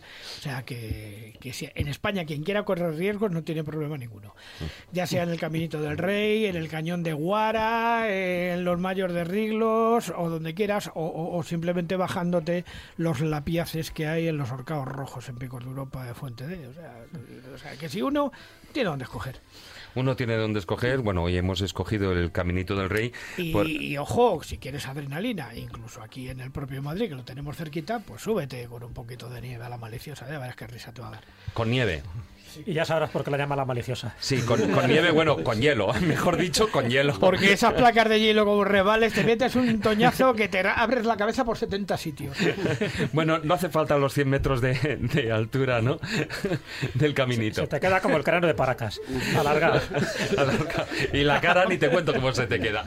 Bueno, dejamos aquí el- la sección. Recomendamos evidentemente esa, esa ruta por el, por el Caminito del Rey, ahí en, en la provincia eh, malagueña, De Málaga, sí, eh, Exactamente. cerca de Antequera. cerca de Antequera. Y bueno, hay rutas eh, desde allí muy, muy curiosas.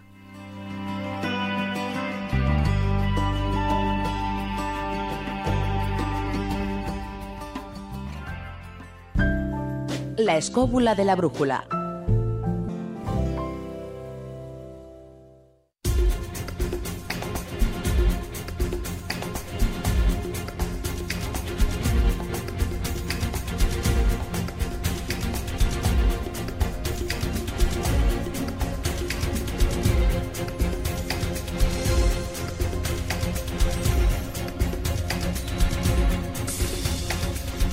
Las 12 menos 20 de la noche, el momento. eh, queríamos eh, recordaros en este espacio, informaros sobre algunas actividades culturales, algunas conferencias que van a tener lugar eh, próximamente y una de ellas, una cita importante ya, se ha convertido en una cita, como digo, importante, es el cuarto Congreso Más Allá que se celebra en Murcia los días 20 y 21 de mayo, organizado por la Asociación AFACMUR. Y de hecho, para hablar de- del Congreso, hablamos con, con un buen amigo, con su organizador, Antonio Pérez. Muy buenas noches, Antonio. Hola David, muy buenas noches. ¿Qué tal estás? Pues Pasa- muy bien. Eh, antes de empezar, una pequeña corrección. AFACMUR es eh, la ONG a la que le vamos a donar el dinero que se obtenga en el Congreso. Lo organizamos Gois, en este caso María y yo, que bien nos conocen. Así, hombre, eh, de hace mucho tiempo. Bueno, el, hecha esta puntualización, además, eh, bueno, pues tenéis un, un buen elenco de, de ponentes. Pues sí, este año, bueno, como las ediciones anteriores, intentamos conseguir un elenco pues eh, que esté bastante variado, que haya para todos los gustos, que llame la atención a todo el mundo. Y bueno, pues eh, este año traemos a, a Juan José Benítez, viene Sol Blanco Soler, viene Juan Ignacio Cuesta, que creo que lo conocéis un poquito, Lo tengo aquí en mi vera. viene el doctor José Alonso, que, que es el menos conocido, pero de verdad que os va a sorprender. También viene otro que nunca está en nuestro congreso, como es eh, Jesús Callejo, que tampoco lo conoce. Que lo tengo a la otra vera. Y eh, Antoñito, ¿qué tal? Saludos, Nada, aquí estamos. Saludos, Y bueno, cubano.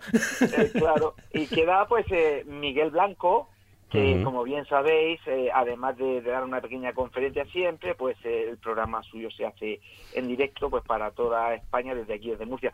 Y el año pasado lo que hicimos fue, eh, a petición de- del ayuntamiento donde estábamos, en Mazarrón, este año ya nos venimos a Murcia, eh, nosotros hicimos, presentamos una de las investigaciones que solemos hacer en la región de Murcia y gustó tanto, ahí Jesús eh, no me dejará mal, eh, que este año vamos a hacer una, una parecida sobre todo para, para intentar homenajear un poco a alguien que tú y yo, David, conocíamos mucho, como, como nuestro querido amigo Paco Lucha.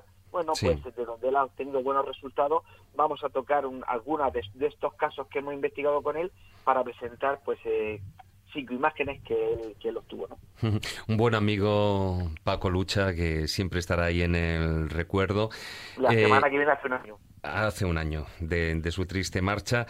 Pero bueno, el, además, como bien comentabas, el, el Congreso habéis cambiado, ya se hace en Murcia Ciudad y lo hacéis en el Teatro Circo, si no me en, el equivoco. en el Teatro Circo, en el segundo más importante que tenemos en Murcia, y no lo hacemos en el primero, Jesús también lo sabe, pues porque eh, como no está restaurado, no tiene toda la tecnología actual, tenemos que hacerlo en el Teatro Circo, que la gente se va a quedar encantada porque está precioso.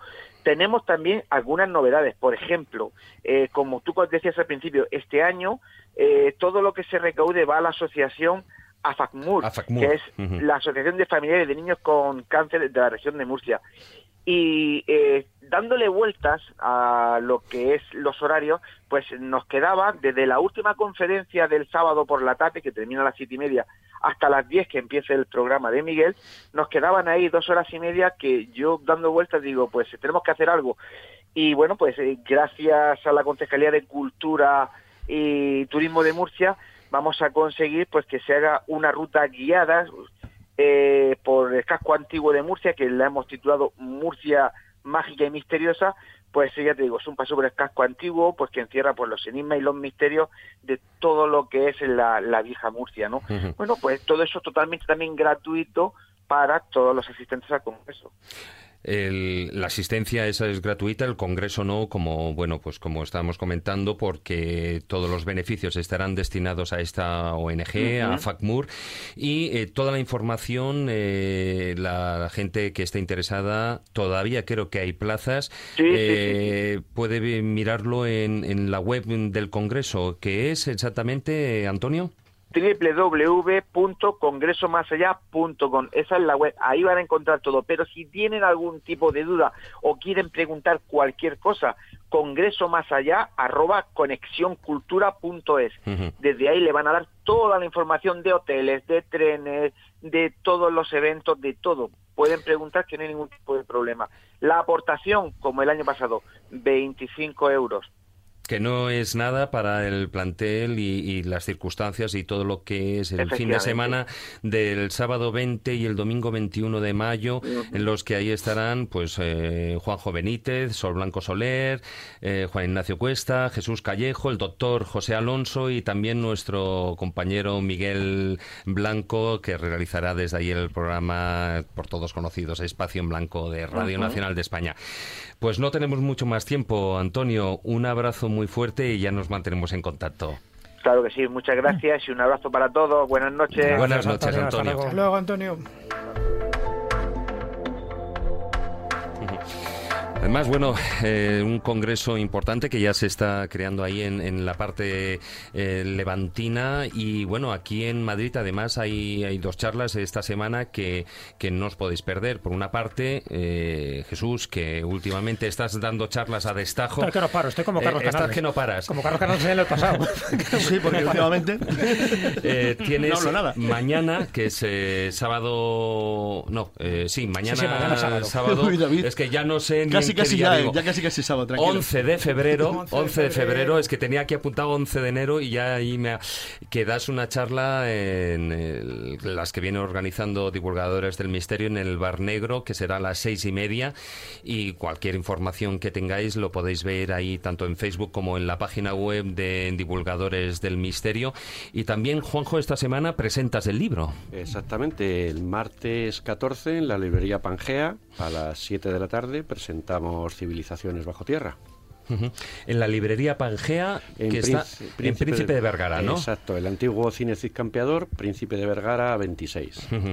Pues hay una cita ineludible ese día para, para ver además, como en las presentaciones que, que organiza Juanjo, con muy buenas imágenes que desgraciadamente, bueno, pues no se pueden apreciar eh, en el libro, dadas las circunstancias, pero que, bueno, dos citas que, que están ahí en, en el aire para esta semana y también... eh, en breve, ya durante los días 3 y 4 y 5 de marzo, lo que es el primer fin de semana de, de, del mes de marzo, tendrá lugar ya un mítico, el decimosexto Congreso sobre Misterios de la Ciencia y de la Historia, organizado por la Asociación Mil Caminos.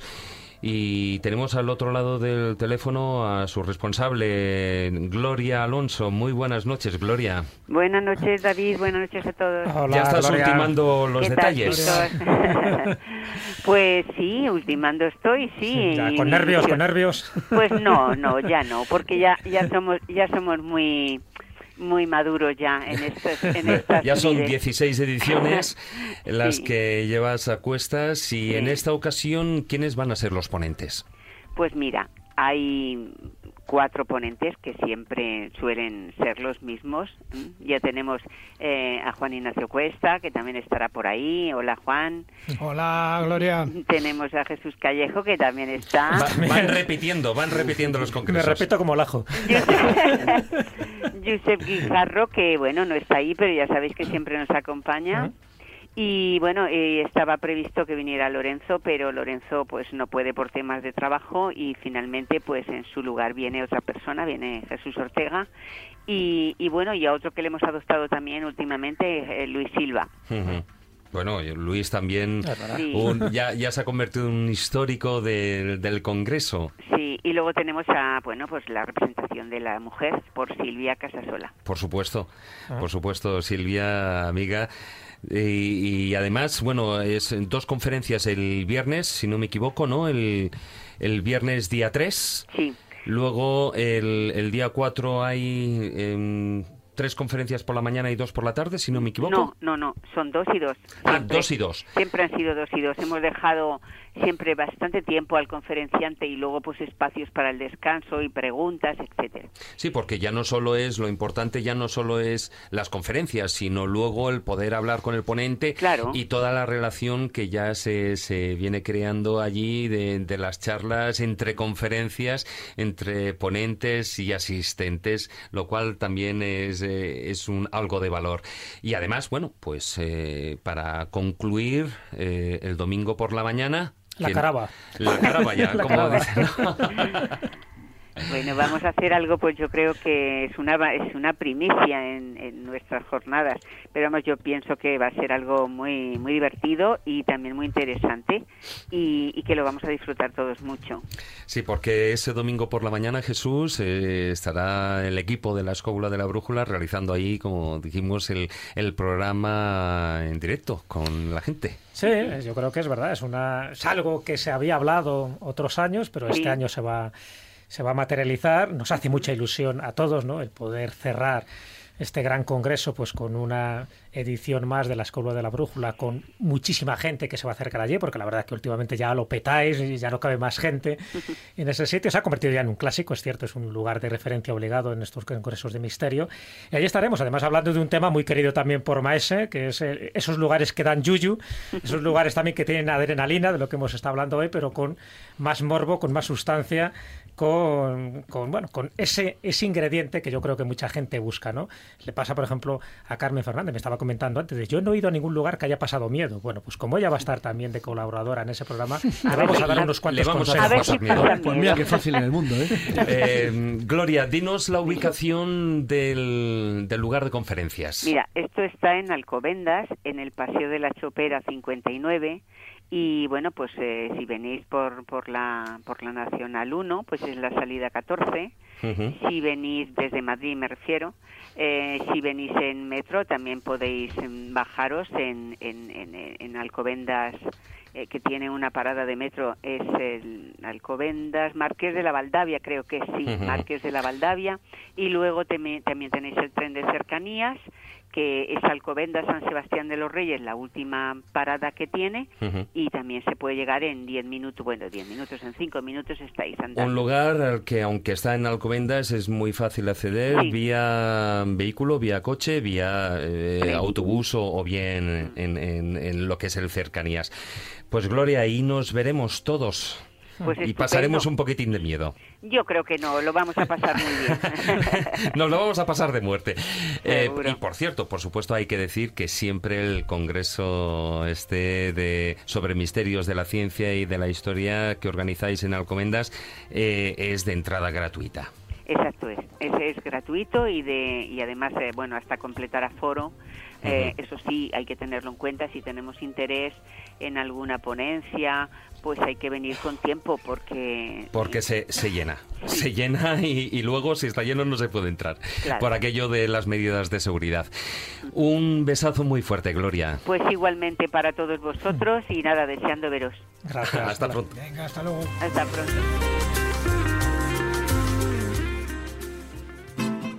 La escóbula de la brújula. La escóbula de la brújula.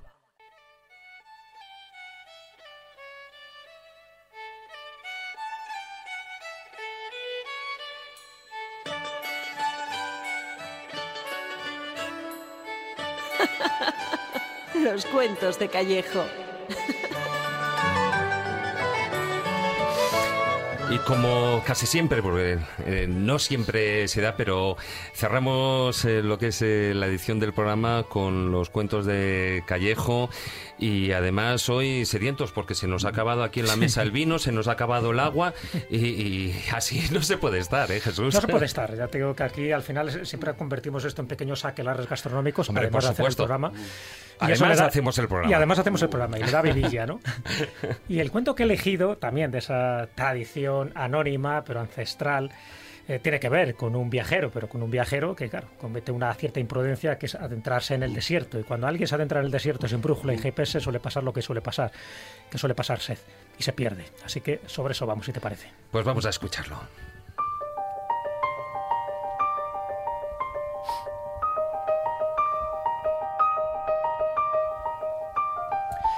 Resulta que un hombre se pierde en el desierto, no se sabe a bien qué iba a encontrar, pero el hecho es que llega un momento que sus víveres y su agua eh, menguan, empieza a tener una sed tremenda, no encuentra ningún oasis, hasta que llega un momento que le encuentra, casi ya agonizante, una caravana. Pasaba por allí. Le ven famélico, le ven sediento y él acierta a gritar con una voz muy débil. "¡Agua!". Se acerca el jefe de la caravana y le dice, sí, sí, a este hombre hay que darle rápidamente un pellejo con agua porque el hombre está sediento. Y uno de ellos le increpa y dice, no, hombre, no, un pellejo no, pesa demasiado, ¿no lo ves que está el hombre prácticamente moribundo? Hay que darle mejor un vaso de cristal. A lo que otro dice, ¿cómo le vas a dar un vaso de cristal? Se puede romper, el pobre hombre está temblando, mejor darle un vaso de madera. No, hombre, no, no, ¿para qué agua? Dice otro de la caravana. Yo tengo aquí un vino que, que despierta y reconstituye a los muertos. Dice, hombre, ¿cómo le vamos a dar vino a este pobre hombre mientras se oye por ahí una voz lejana? ¡Agua, por favor! ¿Cómo le vamos a dar vino si a lo mejor es musulmán? Se oye otra voz también. ¡Agua, agua! No, no, vamos a ver, yo creo que lo mejor, si el hombre está cogiendo una insolación tremenda, ¿por qué no le llevamos a la sombra, le cuidamos un poco y allá le damos, le preguntamos y le, le aconsejamos, ¿no? También un poco en función de la religión que tenga. Venga, yo creo que sí, ni pellejo, ni cántaro de vino, ni agua, ni vaso, ni, ni nada por el estilo. Vamos a recogerle en brazos y en el momento que le recoge en brazos, el hombre reclina su cabeza dando su último suspiro con la mirada perdida y los de la caravana dije, ya te lo dije yo, que este se nos iba a morir.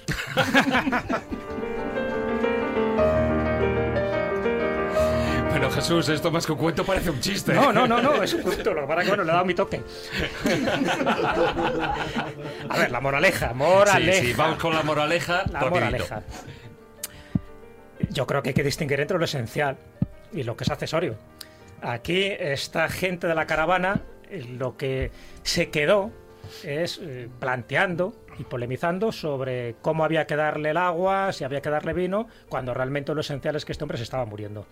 Pero esto, que nos tiene que servir, creo que de mensaje recordatorio, no solo lo que decía el principito, ¿no? lo que, que lo esencial es invisible a los ojos, sino que a veces damos muchas veces importancia a estas discusiones bizantinas, al seso de los ángeles, a cuestiones que no nos llevan a ninguna parte y mientras vamos perdiendo la vida en cada discusión. Es decir, vamos perdiendo el tiempo. En el momento que seamos capaces de distinguir eso, lo importante, lo esencial de lo accesorio, pues no nos ocurrirá lo del proverbio chino. esa persona que se queda señalando la luna y el tonto solo se fija en el dedo. lo importante es lo que está señalando, no el instrumento, no el medio. En los viajes ocurre lo mismo. Lo importante a veces no es tanto el llegar a un lugar y hacer la foto, sino lo importante, creo yo, desde mi punto de vista, es el camino, es el viaje, es la aventura, es el encuentro, es la peripecia, es la anécdota y es sencillamente la vivencia. Y desde ese momento, en el momento que todo automáticamente lo consideramos esencial, importante, ahí es cuando lo esencial evidentemente es invisible a los ojos.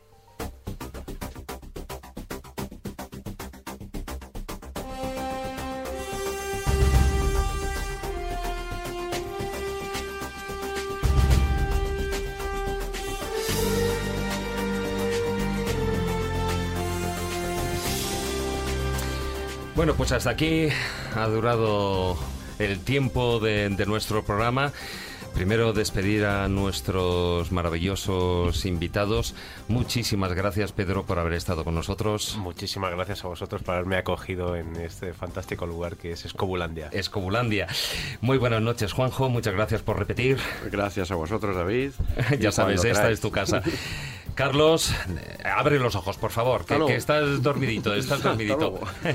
Carmen, muy buenas noches. Buenas noches. Maese, muy buenas noches. que van, bueno, hoy solo buenas, en noches ya ha llegado tarde, o sea que te doy el buenas.